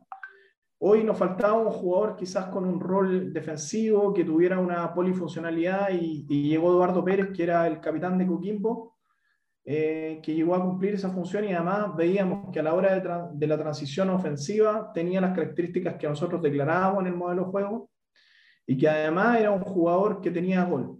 Siendo un jugador más de características defensivas, era un jugador que llegaba a zona de finalización y, y resolvía de buena manera. Entonces, eh, el jugador que necesitamos es que maneje los cuatro momentos del juego que nosotros tenemos declarados. Si maneja dos momentos, uno, tres, no, no nos sirve. Tienen que manejar los cuatro momentos que están declarados. Ahí, les compartí a, a, a, este grupo de ignorantes respecto a, los nombres de las posiciones dentro del campo de juego, de la, porque no hablas del cierre, no hablas de pivot, y yo particularmente no me manejo en, en, los puntos, pero ahora lo entiendo perfecto y de hecho me hace mucho sentido lo que, lo que estás contando. Eh, nosotros hace, hace dos capítulos atrás, y creo que es importante dado lo que hemos estado hablando, creo que esto se va, esto puede ser un poquito más largo, por lo tanto, nuevamente les pedimos si podemos volver nuevamente, eh, porque hablamos acerca del modelo de juego. Y, y dadas las condiciones, evidentemente cual, todos los deportes requieren de, de, una, de, una, de una, estrategia, un, de un, plan, de una propuesta, de una identidad, de una orientación, de eh, perfiles y, y, y, sobre todo características del juego que hacen que se identifique una mm, propuesta de un club por sobre otra. Eh, ¿Cómo se teje la de ustedes? ¿Cómo se organiza? ¿Cómo se moviliza? Eh, ¿De qué manera, desde el punto de vista de la motivación, del espíritu, de lo que transmiten desde Universidad de Chile como club o desde lo que tienen ustedes como entrenadores, eh, su, su, su, modelo de juego para este equipo en concreto? Eh, profe, ¿me autoriza a poder mostrar, compartir pantalla? Y ahí lo vamos complementando un poquito. Sí, sí, o sea, pues no hay ningún problema en, mostrar lo que tenemos declarado de manera general, ningún problema. Buenísimo, me parece, me parece bien. Así, René, mejor tú inicia con, el, con la proyección. Mira, importante primero entender que, que como en el fútbol eh, es una referencia. Eh, sabemos que los jugadores hoy en día, inclusive ha habido el, la, el, el, cuestionamiento de si existe o no existe modelo de juego. Eh, porque los jugadores finalmente tienen que hacer todo, eh, tienen que saber hacer todo. Pero sí creo que lo que uno marca con un modelo de juego es darle una referencia, darle una regularidad a los comportamientos que uno quiere que se den en la cancha. No se escapa mucho de lo que ustedes ven en el fútbol. Si uno va, por ejemplo, a, lo, a los comportamientos de la organización ofensiva, nosotros hablamos de un ataque construido. El tema son los elementos que están eh, englobados en ese ataque construido, donde pueden haber conceptos también que son diferentes. Y ahí te llevámonos al, al ataque construido, a la organización ofensiva, ofensiva Pancho. Eh, ahí, a los comportamientos. Si ustedes se dan cuenta, aquí hay comportamientos de, de organización, primero para la salida de presión. Eh, hay apoyo de ruptura, apoyo de sostén, de que cuando un, jugador recepcione el balón tenga la posibilidad de tener esos apoyos. Eso llamado banana más bien es una cortina eh, que ayuda a perder la referencia del rival. Uno lo puede ver muchas veces en el fútbol. Eh, mucho se habla, no sé, pues de que, de que Gallardo ocupa el tercer hombre, que utiliza a, jugadores que saben jugar muy bien de cara. Nosotros es muy importante que nuestros jugadores sepan jugar de cara hacia nuestra propia portería, tratar de evitar girar en esas situaciones. Y la banana lo que ayuda en eso es perder la referencia y, tomar un jugador que, que, pasa por el centro. Eh, alinear también nos permite también generar el, el, hecho de poder ganar el centro, de tener un jugador intermedio también que vaya por el centro y otro jugador que está más arriba que el pivot que te permite también el hecho de poder generar otra línea de pase en, en, la mitad de cancha del rival. Ahí también tenemos el tercer hombre, que me imagino que, que varios de los que estamos acá lo ubicamos, eh, el hecho de, de, poder generar el jugar de cara y poder ganar un espacio. Eh, también nosotros hablamos de, idealmente, en una zona de generación, de, gestación, tener tres pasillos, tener la posibilidad de, tener jugadores en cada uno de esos pasillos, eh, congestionar y, limpiar. Ahora yo les puedo hablar de esto conceptualmente, pero es importante que, porque muchos entrenadores pueden hablar de estas cosas y por eso a mí no me molesta, por ejemplo, mostrar el modelo de juego. Pero otra cosa es llevarlo a la práctica. Eh, qué actividades tú haces para poder desarrollar esos principios. Y, nosotros, nuestro, bueno, nuestro modelo de juego se trata de eso, de que las actividades que desarrollamos estén los conceptos, los principios que, que declaramos. Eh, ahí está la lineal en la parte de gestación, la importancia del intermedio para poder ganar el centro. les cuento como anécdota, tengo un amigo, Juan Pablo Ojeda, que, que, fue ayudante de Unión Española, hoy en día ayudante de Santiago Wander, que, utilizó el alinear como una alternativa también a su, en sus tareas de entrenamiento cuando estuvo en la Unión Española, eh, y que fue porque Felipe Castillo, que es un profesor hoy en día del INAF y que es el entrenador de futsal del INAF, le, le, entregó esa información y él lo implementó en su entrenamiento. Eh, ahí está el aclarado, también nosotros le llamamos el vaciado, que son la utilización de espacios vacíos, eh, y eso es lo que podemos ver, por ejemplo, en la organización ofensiva, llegar siempre con tres jugadores en esa zona de finalización eh, y un cierre en segundo palo. Eso es lo que ustedes pueden ver en lo micro de, de acciones en relación a, a, los comportamientos que uno quiere en, la, en lo ofensivo. Y también hay un, otro documento que nosotros tenemos declarado que es el de los medios tácticos, cómo desde lo más micro yo puedo llegar a, a cumplir con estas cosas. Lo tengo acá igual Sería bueno mostrarle los medios tácticos ofensivos y así podemos ver ese momento para que los muchachos les quede más claro. Perfecto. Ahora, dale. Sí, dale, Nico. Dale. ¿Cómo adaptan esto lo de la cantidad de jugadores? Porque son tan pocos, son cinco. Y, viniendo del fútbol, porque pasa, y, y, pasa en todos lados que cuando te reducen el espacio, te reducen la cantidad de jugadores, por lo general el entrenador el que no, no sabe, el que tiene poca experiencia, va a seguir con, su entrenamiento pasado, no sé, con más jugadores de los que te permite la cancha. Porque va, a usar más jugadores, van a estar todos participando, pero le quita la realidad del juego. No sé, si tú haces un rondó 4 contra 4 con tres comodines y ahí tenéis millones, pero en la cancha tenéis cinco nomás que van a ser compañeros. Entonces, ¿cómo, cómo logras tú eh, con, con cuatro jugadores de campo mal, mal el portero, em, realizar todo esto. Yo, se me hace muy difícil eh, hacer como esa reducción en, en, el entrenamiento. A ver si me la puedes explicar tú. Hay que fraccionar, yo creo que hay que reducir, eh, llevarlo a la siguiente, al siguiente juego. Nosotros tratamos de que los equipos que se forman, independientes si tenemos 12, 16 jugadores, Normalmente tenemos 12, 13, 14 jugadores. Hoy en día tenemos 12 jugadores eh, de campo eh, que pueden participar de las actividades. Eh, esos 12 jugadores no, podemos tener quizás 12 en una misma estructura dinámica y tenemos como comodines por fuera y todo el tema. Pero eso depende también de, la, de, de lo que uno quiera trabajar. Ahora, sí o sí, yo no me paso en que un equipo de trabajo supere los cuatro jugadores porque sería ya, es como que jugáramos 12 contra 12 en, una, en, una, en, un, en un, campo de fútbol. Eh, tratamos de que no superar los cuatro jugadores. Eso para mí es la clave en lo estructural. Ahora, de que van a haber 12 jugadores, les doy un ejemplo, un, un rondo que yo utilizo mucho, que se utiliza mucho en el fútbol. 4 contra 4 más 4. Yo igualmente voy a poder ver los comportamientos defensivos de esos cuatro que van a estar sin la posesión de balón yo voy a poder ver los comportamientos defensivos de ese equipo y voy a poder ver la transición ofensiva y defensiva de ese equipo. Por ejemplo, cuando recuperen el balón, que jueguen con los de afuera para poder tener la posesión de balón. Eh, y en la parte defensiva, si pierdo el balón, tratar de evitar que el otro equipo limpie, limpie ese balón. Y en la parte, por ejemplo, en, la, en lo que es la organización ofensiva, yo le puedo dar énfasis quizás no a conceptos en relación a los tres pasillos, lo que tenía declarado ahí, pero sí puedo hablar de una velocidad de circulación de balón, puedo hablar del hecho de poder jugar de cara, de poder generar un tercer hombre. No se va a perder el comportamiento, pero sí es importante, creo yo, no pasar los cuatro jugadores eh, en, una, en una estructura. Y si pasa los cuatro jugadores, es porque está yendo quizás a una realidad de un, de un arquero en movimiento o está yendo a la realidad de, de poder ganar el centro. Eh, yo en alguna vez he ocupado cinco jugadores, pero hoy en día prácticamente no lo hago porque quiero que la, la estructura y la dinámica que se dé se dé con los cuatro jugadores.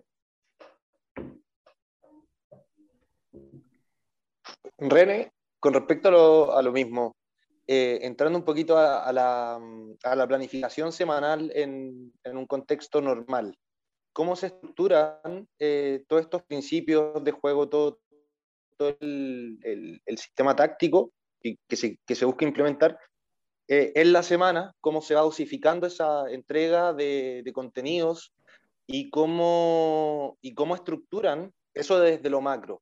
Y después desde lo micro, cómo estructuran las tareas de entrenamiento de manera tal de poder incluir al arquero también en, toda esta organización, en todos los momentos del juego. Eh, cómo, cómo, trabajan las tareas de, de, entrenamiento dándole realidad al portero también, un tema que hablamos hace un tiempo con los muchachos. Eh, mira, eh, es algo, eh, es muy buena tu pregunta, Marcelo, porque sirve también para aclararle el contexto que teníamos antes en lo competitivo y el contexto que tenemos hoy en día. El contexto competitivo eran tres, tres jornadas de trabajo, o a veces cuatro jornadas semanales, cuatro sesiones. O sea, perdón, tres sesiones y el partido, o dos sesiones y el partido. Y, y lo que se hacía ahí era eh, más bien un microciclo eh, un modelo de juego adoptado. Eh, lo llamamos más un modelo de juego adoptado según también lo que me iba a tocar en la regularidad con, con el rival. Si yo sabía que la regularidad iba a ser que yo, en mi, en mi cabeza como entrenador, eh, en mi propuesta y en lo que yo visualizo que va a pasar en relación a las características y el conocimiento que tengo voy a estar más en organización ofensiva y en transición defensiva, entonces le voy a dar quizás más énfasis a esos momentos del juego y los definía en, un tema que, que, era ligado netamente a priorizar lo táctico. No tanto lo físico, no tanto eh, lo, lo, lo, técnico, sino que iba directamente a lo que podía hacer tácticamente en relación al rival de turno.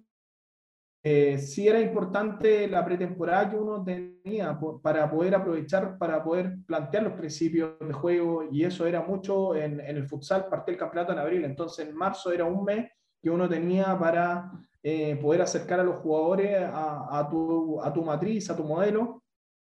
Pero también hay otra problemática ahí que se da. Hoy en día nosotros tenemos cinco veces a la semana. Eh, por el tema de la Copa Libertadores estamos entrenando todos los días. Eh, y desde marzo, eh, el problema que tenía con los arqueros es que eran un poco excluidos en esa dinámica de dos entrenamientos, porque tenía que quitarlo para el lado en la primera parte y recién los tomaba los 40 minutos del entrenamiento.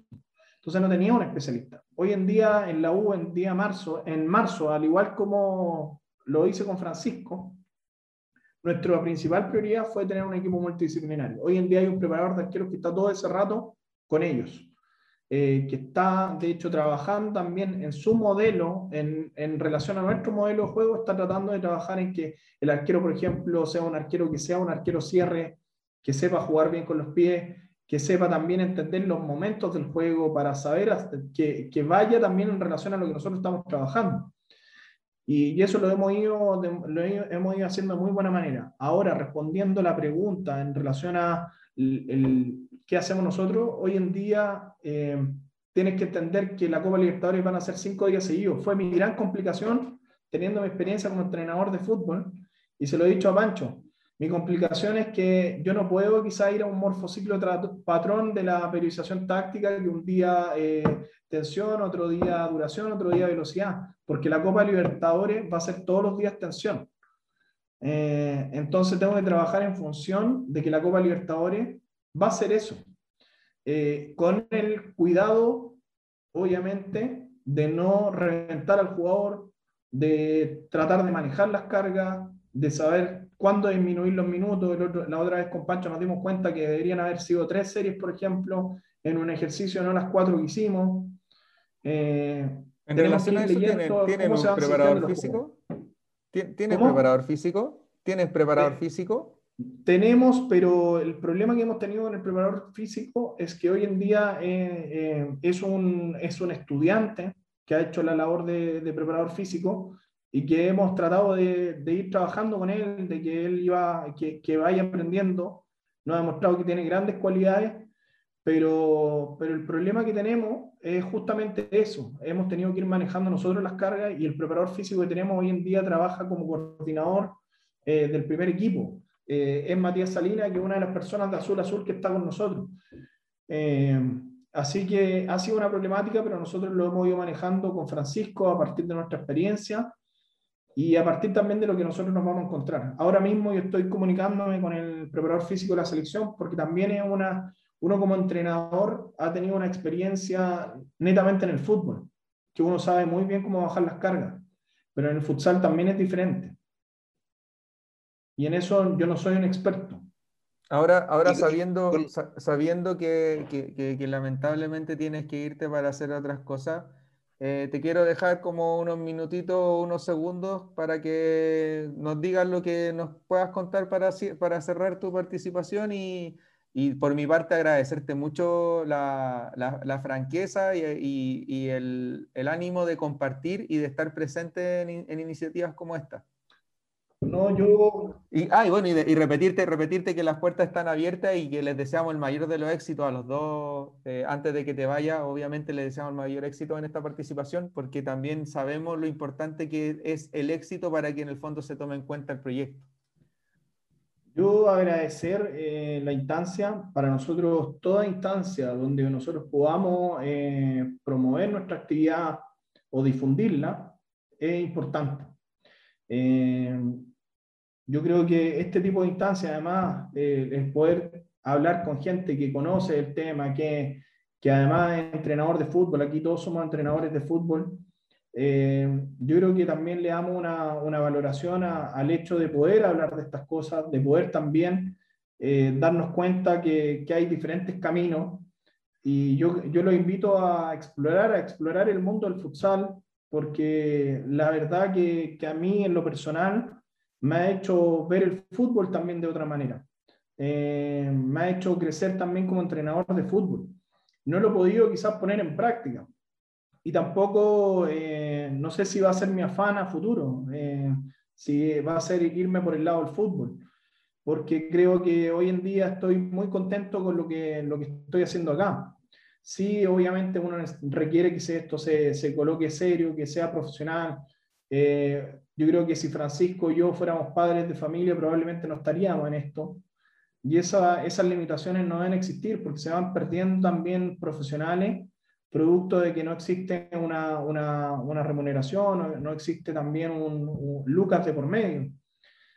Pero también estamos convencidos de que, de que es un camino largo, de que llevamos también, en mi caso llevo ya eh, ocho años metido en esta disciplina y, y sé que, que, vamos a ir avanzando, que va a ir creciendo y que fue lamentable que, que también, como muchas cosas, la pandemia condicionó también el desarrollo íbamos por un muy, muy buen camino, pero creo que, que la U participe en Copa Libertadores puede dar pie para que vuelva al campeonato, para que, para que podamos volver a competir y, y, mi llamado es que sigan haciendo lo que están haciendo, creo que es muy importante que se generen instancias como esta, porque si no eh, mantenemos la línea de la mediocridad donde, donde eh, se esconde la información, creo que es muy importante para nosotros traspasarle, eh, no, no tenemos problema en traspasar esta información producto que estamos convencidos que también es la manera que más gente conozca el futsal y que siga creciendo.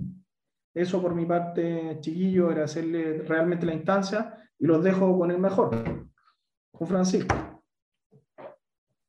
Que te vaya muy bien, René, gracias. Eh, y, nada, hacemos eco de tus, de tu, de tus palabras y, y a, a la vez me pone muy contento saber de que al tenerte acá y al tenerte como invitado le hace mucho sentido a, lo que nosotros hemos intentado ofrecer con esta propuesta, que en el fondo es, el afán es compartir, eh, es abrir espacios para el conocimiento, para, la, para el debate por sobre todo, y, pero, pero siempre el concepto central es compartir, así que bienvenido René. De todas vale, maneras. muchachos, un, un, abrazo y que estén muy bien. Vale, muchas gracias René. Nos vemos, gracias por todo, René. Nos vemos un Éxito. rato. Chao, chao. Chao. Ya, ahora quedamos con el mejor. Gracias. Oye, em, no sé si les quedará quizás alguna duda con, respecto al, modelo de juego, si quizás quieren seguir revisando los documentos que, tenemos, eh, todo lo que le habla René, eh, los medios tácticos, el arquero en movimiento, la táctica fija, de todos nosotros siempre tratamos de crear un PowerPoint. Tenemos la opción de grabar los entrenamientos, se le entrega un análisis semanal, eh, tenemos distintas jugadas de táctica fija que también eh, los grabamos los muchachos haciéndola, que se les enviamos un video para que la vayan recordando. Eh, al ser el futsal mucho de táctica y al, al, nosotros querer jugar de una debida manera, se le entrega mucha información a los jugadores, demasiada, demasiada, que de hecho fue que con René una de las tantas preguntas que nos hicimos en, en pandemia de qué es lo que podíamos hacer, qué era lo que podíamos desarrollar. Eh, dijimos, carguémoslo cognitivamente con, con, el tema del modelo de juego. Eh, una vez a la semana charla del modelo de juego, de cada uno de los momentos, de qué es lo que hay que hacer, preguntas, consultas, eh, mostrar videos, todo. Todo, todo ese tiempo de, de, cancha que no teníamos, lo aprovechamos para que de repente no se da esa instancia. Dale nomás. Oye, Francisco, sí, aprovechando de que ustedes tienen la gran mayoría de los jugadores que son universitarios, entonces ya vienen con, una carga así como cognitiva un poquito más elevada, ¿no se le hace más fácil también a ellos entender el modelo de juego? ¿O, eso o no, es relevante? No, sí, sí. Eh, creo que era un poco lo que, lo, que lo que nos pasó cuando recién yo conocí al plantel, que además venían de esta transición con René, René, René lo había tomado hace poco. Eh, yo le decía que eh, los muchachos entienden lo que hay que hacer, entienden que por ejemplo, lo coloquial que se llamaba antes, que tenían que abrirse. Entienden que tienen que estar jugando en expansión o que tienen que estar amplio. Con la única diferencia que quizás en su formación nunca se le habló claramente del término. Tienes que llegar a aparecer, tienes que jugar de cara, tienes que... Entonces, eh, yo creo que los tenían eh, ya eh, interiorizados, lo habían realizado, pero yo creo que nunca se habían dado cuenta que lo que ellos estaban realizando era un principio de juego, era una salida de presión. Eh, yo creo que los que sí estaban en selección, los que sí ya habían tenido procesos quizás en clubes afuera, sí se trabajan con, con, especialistas que están mayor capacitados, pero es, yo creo que en esa transición estamos ahora, en, en donde ya el jugador de futsal eh, está entendiendo los términos, está entendiendo eh, tácticamente qué es lo que se habla, técnicamente qué es lo que se habla, que es un poco lo que nos pasaba también nosotros en el fútbol femenino. O sea, eh, se contrataban jugadoras para que se fueran afuera y la dinámica de entrenamiento era totalmente distinta, el lenguaje que se utilizaba es completamente distinto, entonces nosotros dijimos, el futsal está creciendo, ya se están yendo jugadores a Argentina, afuera, eh, tenemos que formar, o, si el jugador realmente se llega a ir a, dar ese salto de jugar al extranjero, que vaya de la mejor manera preparado, que entienda todas las indicaciones que le está diciendo el entrenador. O sea, sería una pena que el jugador tenga todas las capacidades, eh, todo el nivel técnico, el nivel eh, táctico, pero por no entender una indicación, por no entender un concepto, termine siendo desechado o, no se termina adaptando a un plantel. Creo que, creo que por ahí está hoy día el trabajo en que estamos haciendo, que al, estarse profesionalizando, eh, los jugadores entienden conceptos y los manejan al revés y al derecho. Respecto al, al, al, detalle de lo que nos mostraron con, cuando estaba también eh, René, es que me puede dar cuenta de que obviamente hay mucho análisis micro, hay mucha, mucho, eh, mucha minucia, mucha cosa como específica Em, porque una cosa también que me imagino que tienen que haber enfrentado en un inicio, que fue cuando llegaron, empezaron el proceso de trabajo, cuando llegaste tú, hablemos de, tu experiencia, cuando llegaste a ser parte del fútbol, del futsal de Universidad de Chile, en donde tuvieron que eh, entregarle ciertas herramientas a los jugadores eh, bajo un lenguaje y bajo una estructura. Luego vino la pandemia, desde donde ya se le entregó esta información, se le trató de inundar con, esto, con este aspecto cognitivo y luego volver nuevamente a cancha. ¿Cómo fue todo ese, ese trajín? ¿Cómo fue todo ese...? Porque en el fondo es, su, el proceso que los va a llevar ahora a la Copa Libertadores. Yo creo que, que ese, ese tiempo de pandemia que utilizamos para prácticamente nosotros, yo lo tomaba como una clase, o sea, 45 minutos los muchachos frente del computador, explicándole conceptos, mostrándole videos, que consultaran, que vieran dudas, y yo creo que nos avanzó muchísimo, muchísimo, muchísimo en cuanto a que cuando ya llegamos a, entrenamiento, eh, como en todo grupo, había muchachos que lo manejaban al revés y al derecho, muchachos que no lo habían revisado tanto y otros que prácticamente no, o por tiempo no, se les fue posible o muy poco lo que pudieron ver, pero se dieron cuenta que los que sí tenían claro el modelo de juego tenían una adaptación mucho más rápida. Los que sí cumplieron con las pautas de entrenamiento semanales que hacíamos por Zoom, también le costó mucho menos el proceso de adaptación. Entonces, en ese sentido, ellos mismos se fueron presionando, ellos mismos se fueron dando cuenta de que si nos mandan un documento, hay que verlo, hay que revisarlo, hay que tener claridad, hay que hablar el mismo lenguaje. O sea, eh, siento que hubiese sido mucho más lento el proceso para llegar a adquirir todo el, el, modelo de juego si es que no lo hubiésemos anticipado en ese tiempo de pandemia al explicarlo, al verlo, al, al mostrarlo. Creo que fue un tiempo valioso que, como les comentaba, de repente cuando tú estás en cancha, cuando estás en los entrenamientos, no te puedes dar el lujo de estar media hora explicando ciertos conceptos. Uno prefiere utilizarlo más en, entrenar. Entonces creo que ahí, ahí en ese sentido fue, fue muy acertada la decisión que tomamos con el cuerpo técnico de utilizar la pandemia para darle mucha información. Francisco, eh, con respecto a eso, eh, de como del poco profesionalismo, por así decirlo, de algunos jugadores y el profesionalismo de otros, ¿se les paga a los jugadores?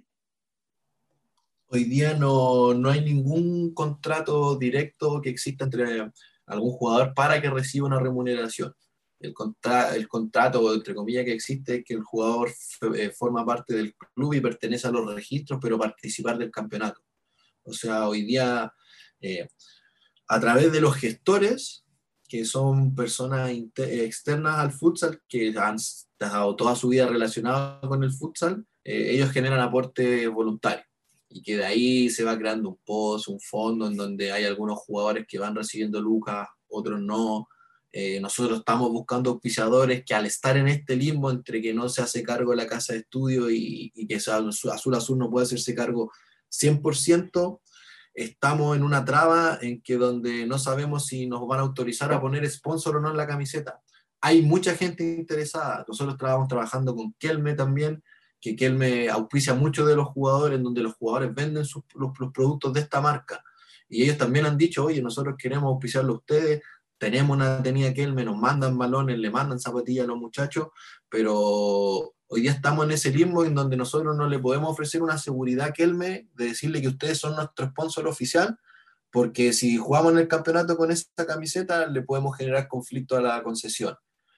Pero por otro lado, si queremos tener un auspiciador, igual hay que pedir la autorización allá. Entonces, lo que se está trabajando hoy día o lo que queremos llegar es que entendemos que es burocrático pero necesitamos que definitivamente o nos den esa libertad nosotros de generar la autogestión o eh, nos den el apoyo que realmente necesitamos, que sí está haciendo ahora, creo que mucho más de lo que ha pasado en otros años anteriores y creo que en la U tenemos una de las mejores situaciones también de, de, poder entrenar hoy día en Chile con, en cuanto a cancha, en cuanto a implementación, pero aún así es mucho más lo que falta, es mucho más el compromiso para que realmente podamos decir que se está desarrollando el futsal en Chile. Estamos formando jugadores de futsal.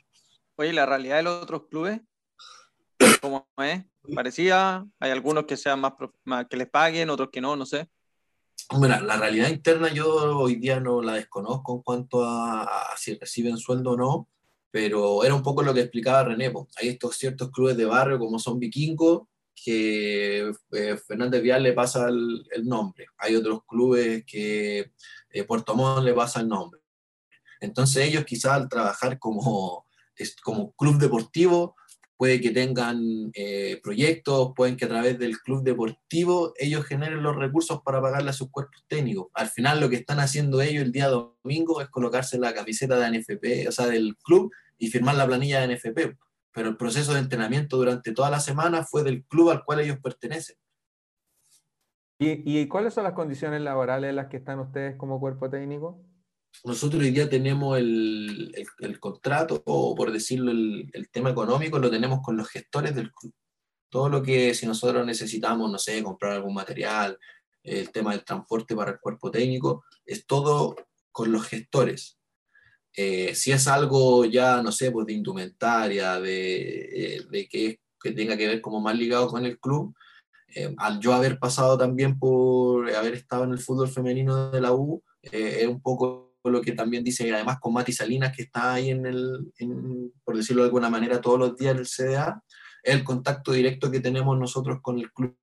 Entonces, sí han llegado muchas más cosas, sí le hemos presentado propuestas de, de quizás soluciones que nos tenga que dar el club y se ha mantenido esa comunicación. Eh, sería muy, eh, muy mal agradecido en decir que no nos tienen votado, no, no nos tienen votado, pero sí creo que necesitamos eh, mayor participación y no creo que sea por un tema de voluntad, es por un tema netamente de, de este limbo que estamos hoy día legal. Creo que eso es lo, lo más complicado que, eh, que se ha podido generar. Siento que si avanzamos con ese limbo, con, eso, con ese tema burocrático, eh, obtendríamos muchas más cosas del club y obtendríamos muchas más cosas por nuestra cuenta. Marcelo. Sí, Francisco. Eh, con todo lo que está hablando se me viene a la cabeza, esto es un comentario de modo de pregunta igual, como con respecto a la gestión, no sé, han, ¿Ustedes han dado cuenta de todas las ventajas que puede tener practicar el, futsal? René nos contaba bien en el fondo, súper detalladamente, eh, que el tema de los espacios reducidos, que el tema del reglamento, que eso condiciona finalmente la dinámica del juego y que en cuanto a contenidos es súper rico para el futbolista eh, tener como esa base de, de, futsal igual, como que es un gran aporte. Teniendo eso como, como punto de partida, y llevándolo a lo que estabas hablando tú al, respecto a la gestión, ¿no sería bueno quizás también implementar algún sistema de transferencia de jugadores desde una sub-16, sub-17 a, a, entrenamientos complementarios, por ejemplo, con futsal, cosa que permita potenciar la rama de futsal eh, de la U y también potenciar a los jugadores que se están formando como futbolistas, eh, no, se están preparando para el futsal, ellos quieren ser futbolistas, pero que en su formación, a modo de complemento, les va a traer eh, puras cosas positivas, o sea, no, no, les va a restar en nada, a menos que se lesionen, pero ahí tendría que existir una forma, una planificación estructurada de, poder llevar las cargas. Eso por un lado. Con, lo otro es, por ejemplo, no sé, el representar a la casa de estudio. Em, puede presentar la oportunidad de, por ejemplo, de a lo mejor no pagarle un sueldo a un jugador, pero permitirle estudiar gratis a través de una beca en la casa de estudio. O, no, sé, ese tipo de medidas que se pueden adoptar eh, dependen mucho de la voluntad política del club. ¿Cómo, ¿Cuál es el panorama? ¿Qué es lo que han propuesto ustedes? ¿Qué es lo que han intentado hacer? ¿Cómo es que llevan a cabo la gestión para mantener, eh, para mantener vivo este proyecto? Porque finalmente depende de la motivación de ustedes y de, de los muchachos, de los jugadores, que en este caso tienen la Copa Libertadores como, como meta lo cual es súper atractivo, pero hay otros momentos en donde, en donde el panorama es un poquito más desolador. Entonces, ¿cómo, cómo se mantiene vivo el equipo vigente con todas estas carencias que presentan y con todo este margen de desarrollo que también tienen, que tienen mucho por hacer? Así es. Bueno, mira, el, con la primera pregunta, eh, de hecho, eh, eh, uno de los proyectos que teníamos nosotros en el, fútbol femenino de la U era que la categoría sub-13 eh, femenina, al no tener competencia como tal, como sub-13 en el campeonato NFB, eh, nosotros la, con Raúl la íbamos a, a, la idea era que compitiera en el campeonato de futsal. En el campeonato de futsal eh, hay equipos morning, palestino, que sí participan en los dos campeonatos, fútbol y futsal, y no sé, pues van la mayoría de las jugadoras de fútbol a jugar futsal. Entonces, claramente iban a tener un roce con jugadoras mucho más grandes, eh, quizás con jugadoras que tienen mucha mayor experiencia, pero estas jugadoras sub-13 ya iban a llegar a la sub-15 teniendo dos campeonatos de futsal ya en el cuerpo, más eh, dos sesiones de entrenamiento toda la semana, más el partido eh, de futsal de la semana. O sea, tres sesiones de entrenamiento a, la semana. A diferencia de las que estaban llegando en ese momento cuando nosotros estábamos, que teníamos solo un día de entrenamiento. Entonces, eh, la idea o el proyecto nuestro, que, que creo que también lo han comentado, es hacer un trabajo en conjunto. Todos sabemos que en un plantel hay una cantidad de 15 jugadores que son los que más minutos tienen hay otros jugadores que tienen 10 minutos, que tienen 15 minutos, que tienen 20. Hay otros jugadores que ni siquiera tienen minutos. Eh, ¿Por qué no estos jugadores que no tienen minutos o que tienen una menor cantidad de minutos, hacerlos participar en el campeonato de futsal? Hacerlos entrenar con el plantel de futsal.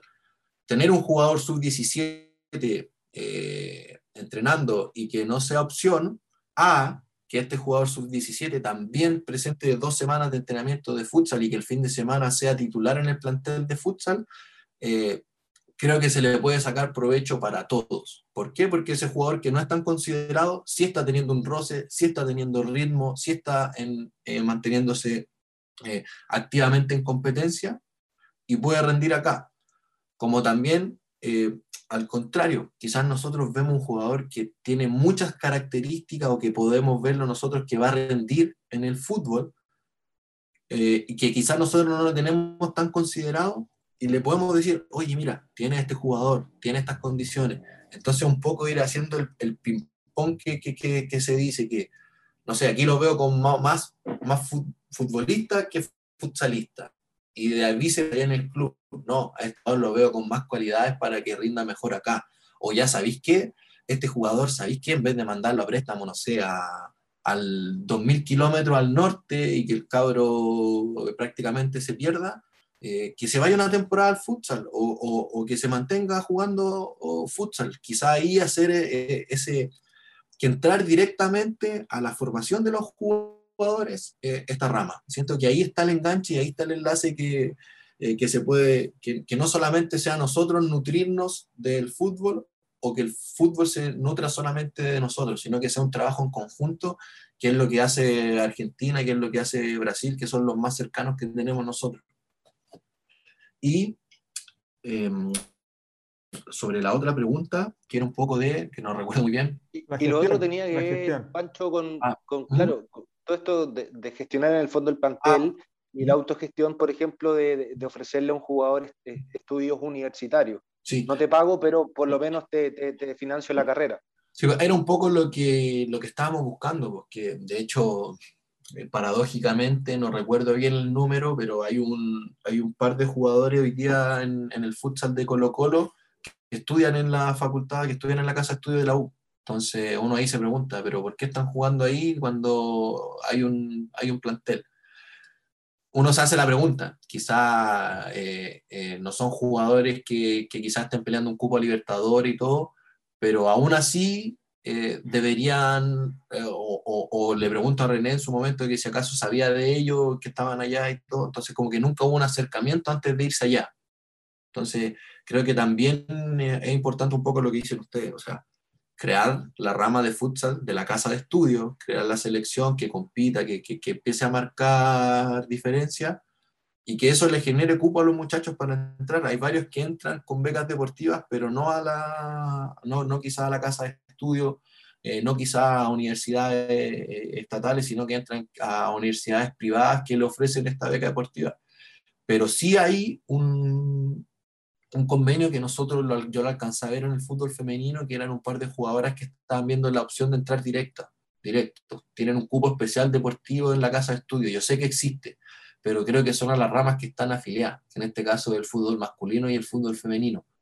Nosotros como futsal, al, seguir en ese limbo, creo que no entramos en ese, en ese convenio, que al final es lo que les digo yo, que una vez que se mejore o se aclaren bien ese tema burocrático, ese tema legal, en ese limbo que estamos hoy día, siento que podemos decir sí, vamos a formar parte, vamos a tener los beneficios, o seguimos en, en, este espacio en donde no obtenemos cosas por acá, obtenemos cosas por allá y que es prácticamente por buena voluntad. Con respecto a la gestión y esto mismo, eh, estos mismos gestores, eh, nosotros mismos como cuerpo técnico, eh, cumplimos reglas de gestión. En este caso, René, el encargado con Juan Carlos Alan, que es el kinesiólogo, es el encargado de estar directamente trabajando con este grupo de gestores. ¿ya? Ellos ven todo el tema logístico, ellos ven todo el tema administrativo y ellos son los que se mantienen en contacto con la gente de Azul Azul o con la gente de la casa de estudio.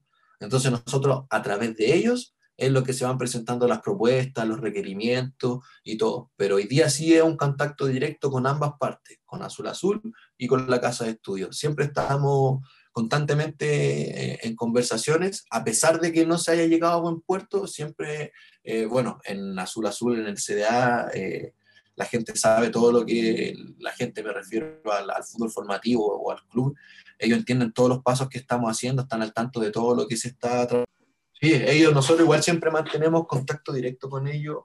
de alguna u otra manera, en su momento fue para la opción de poder utilizar Gómez Milla o chef para entrenar ahora en pandemia.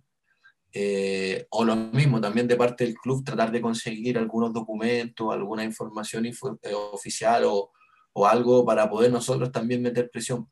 Entonces, por eso digo que, que al final estamos, de todos lados hay intención de aportar, pero al, al estar tan reglamentado, tan burocrático, eh, quizás de repente, tanto en la casa de estudio o tanto como en el club, no es mucho lo que, lo que se puede hacer. Creo que eso es primordial nosotros para que podamos dar ese salto, para que podamos eh, seguir trabajando aún mejor, eh, es tener claridad con eso, claridad con eso. Perfecto. Oye, mira, ya para darle un cierre a, la entrevista y a la conversación en realidad, que, que creo que nos entregó muchos elementos y sobre todo, particularmente un mundo que, que, que desconozco, que, me tocó aprender mucho, sobre todo en mi pasada por, por Brasil, eh, en donde los beneficios que trae la práctica del futsal es algo que eh, salta a la vista.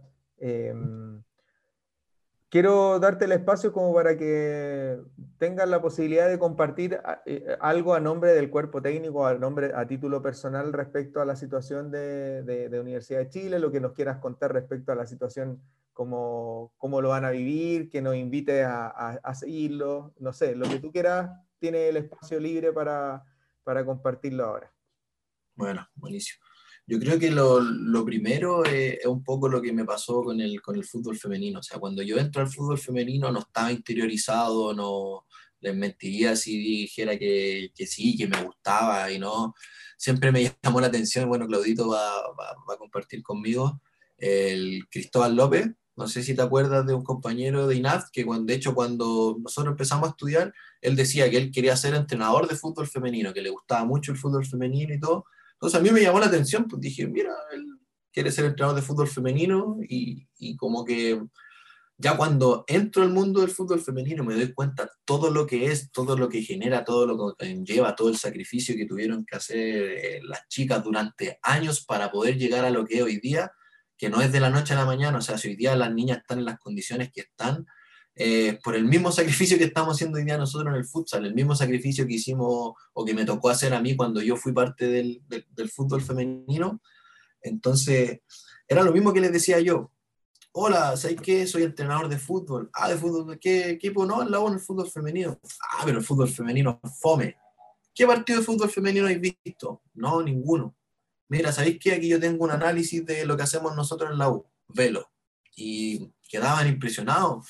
Eh, mismos amigos, oye, ¿sabéis qué? Voy a jugar, vamos a jugar un partido eh, en el CDA, la entrada es gratis. Todos mis amigos son fanáticos de la U. Iban a ver los partidos y decían, pero bueno, aquí no hay, no hay nada que, envidiar a, a, a, lo que hacen los hombres o, o incluso con Huguito Contreras, una vez que jugamos con, con Huguito que estaba en, la, en Barnechea en sub-17, nosotros le hicimos un amistoso con la U, con el primer equipo, hombres contra mujeres, nos gustaba mucho jugar.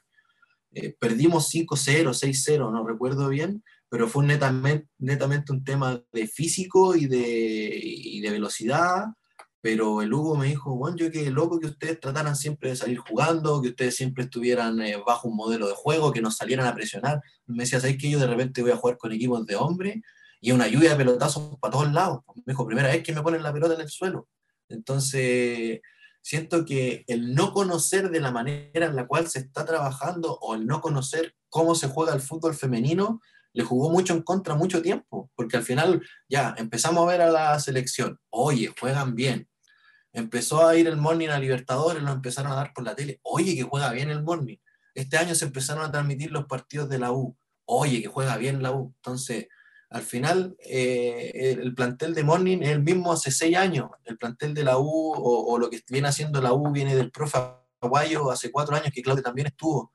Entonces, no es que de la noche a la mañana las chicas empezaron a jugar bien. Ellas vienen jugando bien hace tiempo y el CDA estaba abierto para que la gente lo fuera a ver. Aquí nos pasa lo mismo. El futsal lleva, René lleva seis años con esto. Lleva seis años y quizás cuánta gente viene de atrás. Yo estando metido en el mundo del fútbol, eh, del fútbol fui a ver partidos de futsal, pero porque conocía a René. O sea, eh, vamos a ver futsal, vamos a ver futsal, vamos a, démosle el espacio como club, quizá una transmisión de un partido de futsal. Eh, ¿Por qué no, que era lo que es un anhelo que tenemos quizás con René, ¿por qué no hacer un partido preliminar en Juan Gómez Millas, que está al lado del Estadio Nacional? No sé, juega la U con Colo Colo el futsal a las 2 de la tarde y después a las 4 de la tarde en el Nacional juega el plantel, no sé, un partido X que tenga. Y lo sé, pues la gente que va a ver el futsal va a tener dos lucas de descuento en la entrada para el estadio. Entonces, la gente se va a acercar y va a querer ir a ver el futsal. Al final, hoy día yo creo que el futsal no se conoce porque no hay difusión, porque no está tan interiorizado. Entonces, la invitación que le hago yo es a que lo vean, a que lo, lo conozcan. Yo te mentiría que, que, si te digo, no, a mí no, no, no me gusta el, el, el futsal o no, o no, me gustó o no me gustaba desde antes. Eh, no me gustaba o no, lo o, o, no lo, o, no sabía del deporte porque no lo conocía. Lo vine a conocer y ¡pum! Empecé a meterme, empecé a meterme. Entonces siento que, que va un poco por conocimiento, por difusión, que la gente no está tan interiorizada en el futsal. Si, si, si realmente eh, los clubes eh, quisieran hacerlo atractivo, prepararan jornadas en las cuales son televisados los partidos, los transmiten por sus páginas oficiales, a la gente le gustaría. O sea, eh, hay un jugador, el Nico Lagos, que se fue a jugar a Bolivia y me decía, profe, yo juego con 2.000, 3.000 personas en el estadio. Le pregunté a René cuánto es la mayor gente que ha ido y me dice que para, los clásicos van como 500.000 personas. Entonces, eh, es un poco, es el llamado que quizás yo hago, a darle más visibilidad, visibilidad perdón, a interiorizarnos un poco más y acompañar al plantel. O sea, no esperemos que ahora que tenemos la opción de esta Copa Libertadores, que sea el vamos a que se transmita, que sea el vamos a que lo más seguro que lo van a dar por Facebook, lo más seguro es que van a, nosotros igual hemos estado informando a varios medios, pero aprovechar esta instancia que vamos a tener nosotros de Copa Libertadores, que va a ser una vitrina, pero para que se siga desarrollando, para que después los campeonatos de los partidos del campeonato nacional igual los transmitan, igual se vean, igual salgan en las páginas del campeonato nacional. Siento que, que, que al final el, el futsal está en el anonimato pero es porque tampoco se le ha dado la opción, se le ha dado la pantalla que requiere. Creo que, creo que ese, ese, ese, es mi llamado, a, a, empezar a conocer este deporte y en base a eso decir, no, ¿sabéis qué? No tiene beneficio, no, ¿sabéis qué? Es fome. Te la doy si es que lo conocí, pero si es que no se conoce, creo que, que también ahí hay mucha gente que se está perdiendo algo importante o algo que, que le pueda llegar a, a gustar tanto como, como me gustó a mí, que también es provecho también lo veo yo como eso, que es como un provecho para mi carrera, es como un beneficio para mí como entrenador, como formador. Nos queda clarísimo. ¿Algo más que compartir, Marcelo, Nico? Eh, aprovechar de felicitar a, a, Pancho y a René por la motivación, por el esfuerzo, el compromiso, porque finalmente va a llegar el momento en donde esta cuestión va a cambiar, eh, va a empezar a dar frutos. Eh, lamentablemente en Chile dependemos de los éxitos y, bueno, por, por, lo mismo todo el éxito del mundo, Pancho, que le vaya a la raja, porque sería muy bueno tener una buena competición, un buen resultado, porque eso daría pie a que, a que el proceso se catalice un poco y se, se apuren las cosas.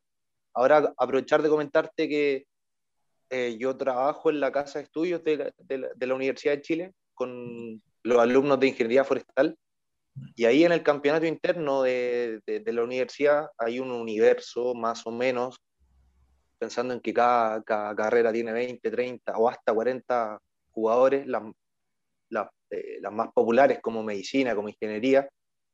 Ahí tenía un universo fácil de unos 800 jugadores a los cuales se puede, se puede llegar. Eh, la rama de futsal eh, como campeonato interno de la universidad no está desarrollada.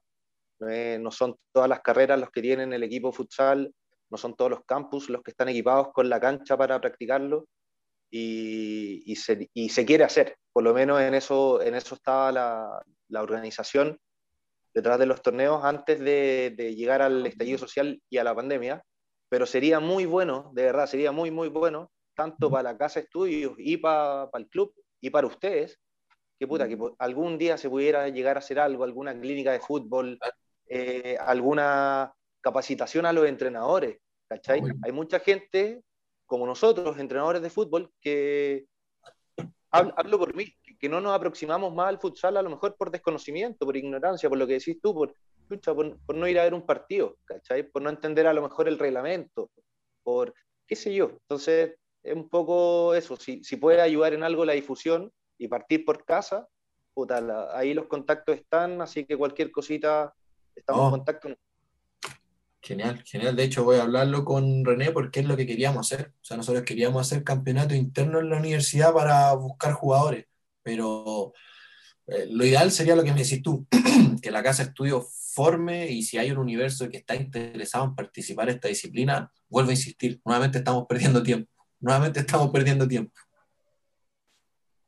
No, claro, claro, pero por lo mismo, eh, es una opción, es viable, yo creo que falta voluntad política nomás, y por el momento, nada, pues, el esfuerzo y el trabajo como siempre, pues, así que el mejor de los éxitos. Agradecido, agradecido.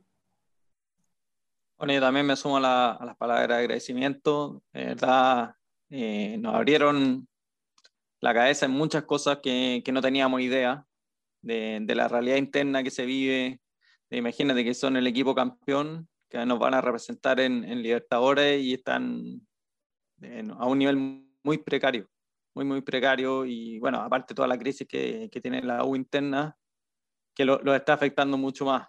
Y pese a todo eso, ya son, son los mejores hoy en, en Chile. Entonces, de verdad se agradece que, que compartan todo esto con nosotros y, y ojalá poder eh, difundirlo lo más posible. Igual somos un nicho muy, muy pequeño, pero con que, con que uno nomás, dos, tres, cuatro se interesen, eh, vamos sumando vamos sumando a poquito. Bueno, y el objetivo de todo esto fue para que Marcelo hiciera el nexo con ustedes. Eh, para, crear, la rama. Eh, la, realidad del podcast este fue para eso, en verdad. Fue todo un montaje, todo un montaje coordinador de futsal de la casa de estudio. Eso. Oye, yo para, yo, para, yo para cerrar quiero decir una cosa. Eh, cuando, bueno, cuando conversamos con Pancho la posibilidad de invitarlo y de que estuviera René y Francisco con nosotros, estuve meditando hasta dos minutos antes de empezar la, la grabación con qué camiseta me iba a poner. Si me iba a poner la de la U o dije ya voy a entrar en la neutralidad únicamente para, para, para, evitar como roces con mis compañeros de trabajo. Pero quiero decir que la razón por la que me quedé con la camiseta de Fluminense es precisamente para mostrarle algo que, que lo voy a compartir ahora y que lo voy a mencionar en voz alta efectivamente para, para el efecto del podcast. Es que vean lo siguiente, que es muy importante y que curiosamente lleva a, a, a lo que tú estabas diciendo, Pancho, a la experiencia que tuvimos con Marcelo que por fortuna, como vuelvo a repetir, como dije en un principio del podcast, tuvimos la fortuna de ser la única generación que ha viajado del diplomado de gestión a Brasil y a ver cómo funciona el fútbol allá. Y voy a ocupar el ejemplo de Fluminense porque si no me equivoco, para, el año, para el año 2020 era el equipo que más eh, futbolistas vendió en Sudamérica, que generó más ingresos a través de, de, de ah, venta de futbolistas. Entonces, la fórmula que utiliza Fluminense es específicamente tener como adaptación dentro del proceso formativo el uso del futsal como herramienta matriz. O sea, el futsal es sí o sí parte de, esa, de, ese universo.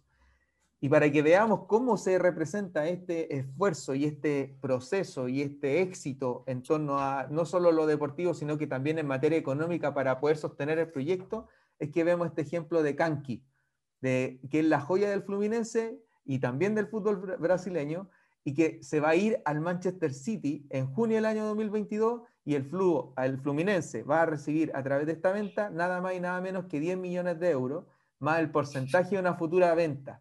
Y el cabro tiene recién 17 años y va a firmar hasta el 2027. Y además súmale a eso que va a participar, que en 10 días más participa en Copa Libertadores.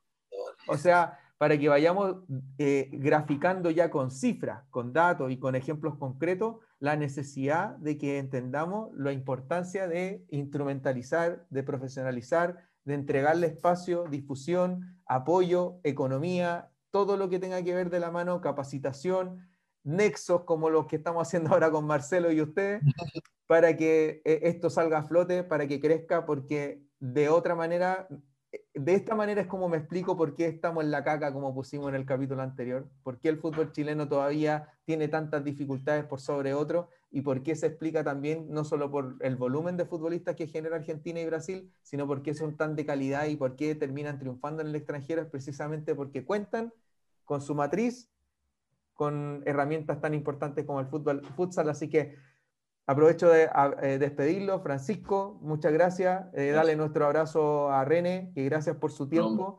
Estamos muy contentos de contar con ustedes con este proyecto y para cuando, cuando ya tengan, ojalá esa copa en las manos, van a estar invitados eh, nuevamente. Así que un abrazo grande y Marcelo, Nico, un abrazo fuerte también. Gracias muchachos. Oye, y aprovecho de dejar avisado que independiente cómo, cómo nos vaya, eh, hacemos un podcast a la vuelta para contarle igual la experiencia de allá, cómo, cómo fue y todo. Creo que van a quedar bastante metidos, van a querer saber igual muchas cosas, así que por lo menos de mi parte yo, creo que René igual va a estar muy abierto a, a, juntarnos nuevamente a, conversar de lo que fue la experiencia allá. Creo que también ahí se puede sacar varias, varias cositas. Dale, cuesta un, cartel que diga pase infiltrado en la tele. y con eso cerramos el capítulo de vuelta. Buenísimo. Ya, un abrazo grande. Cuídense harto y nos vemos. Gracias, muchachos. Un abrazo, Chau, chau.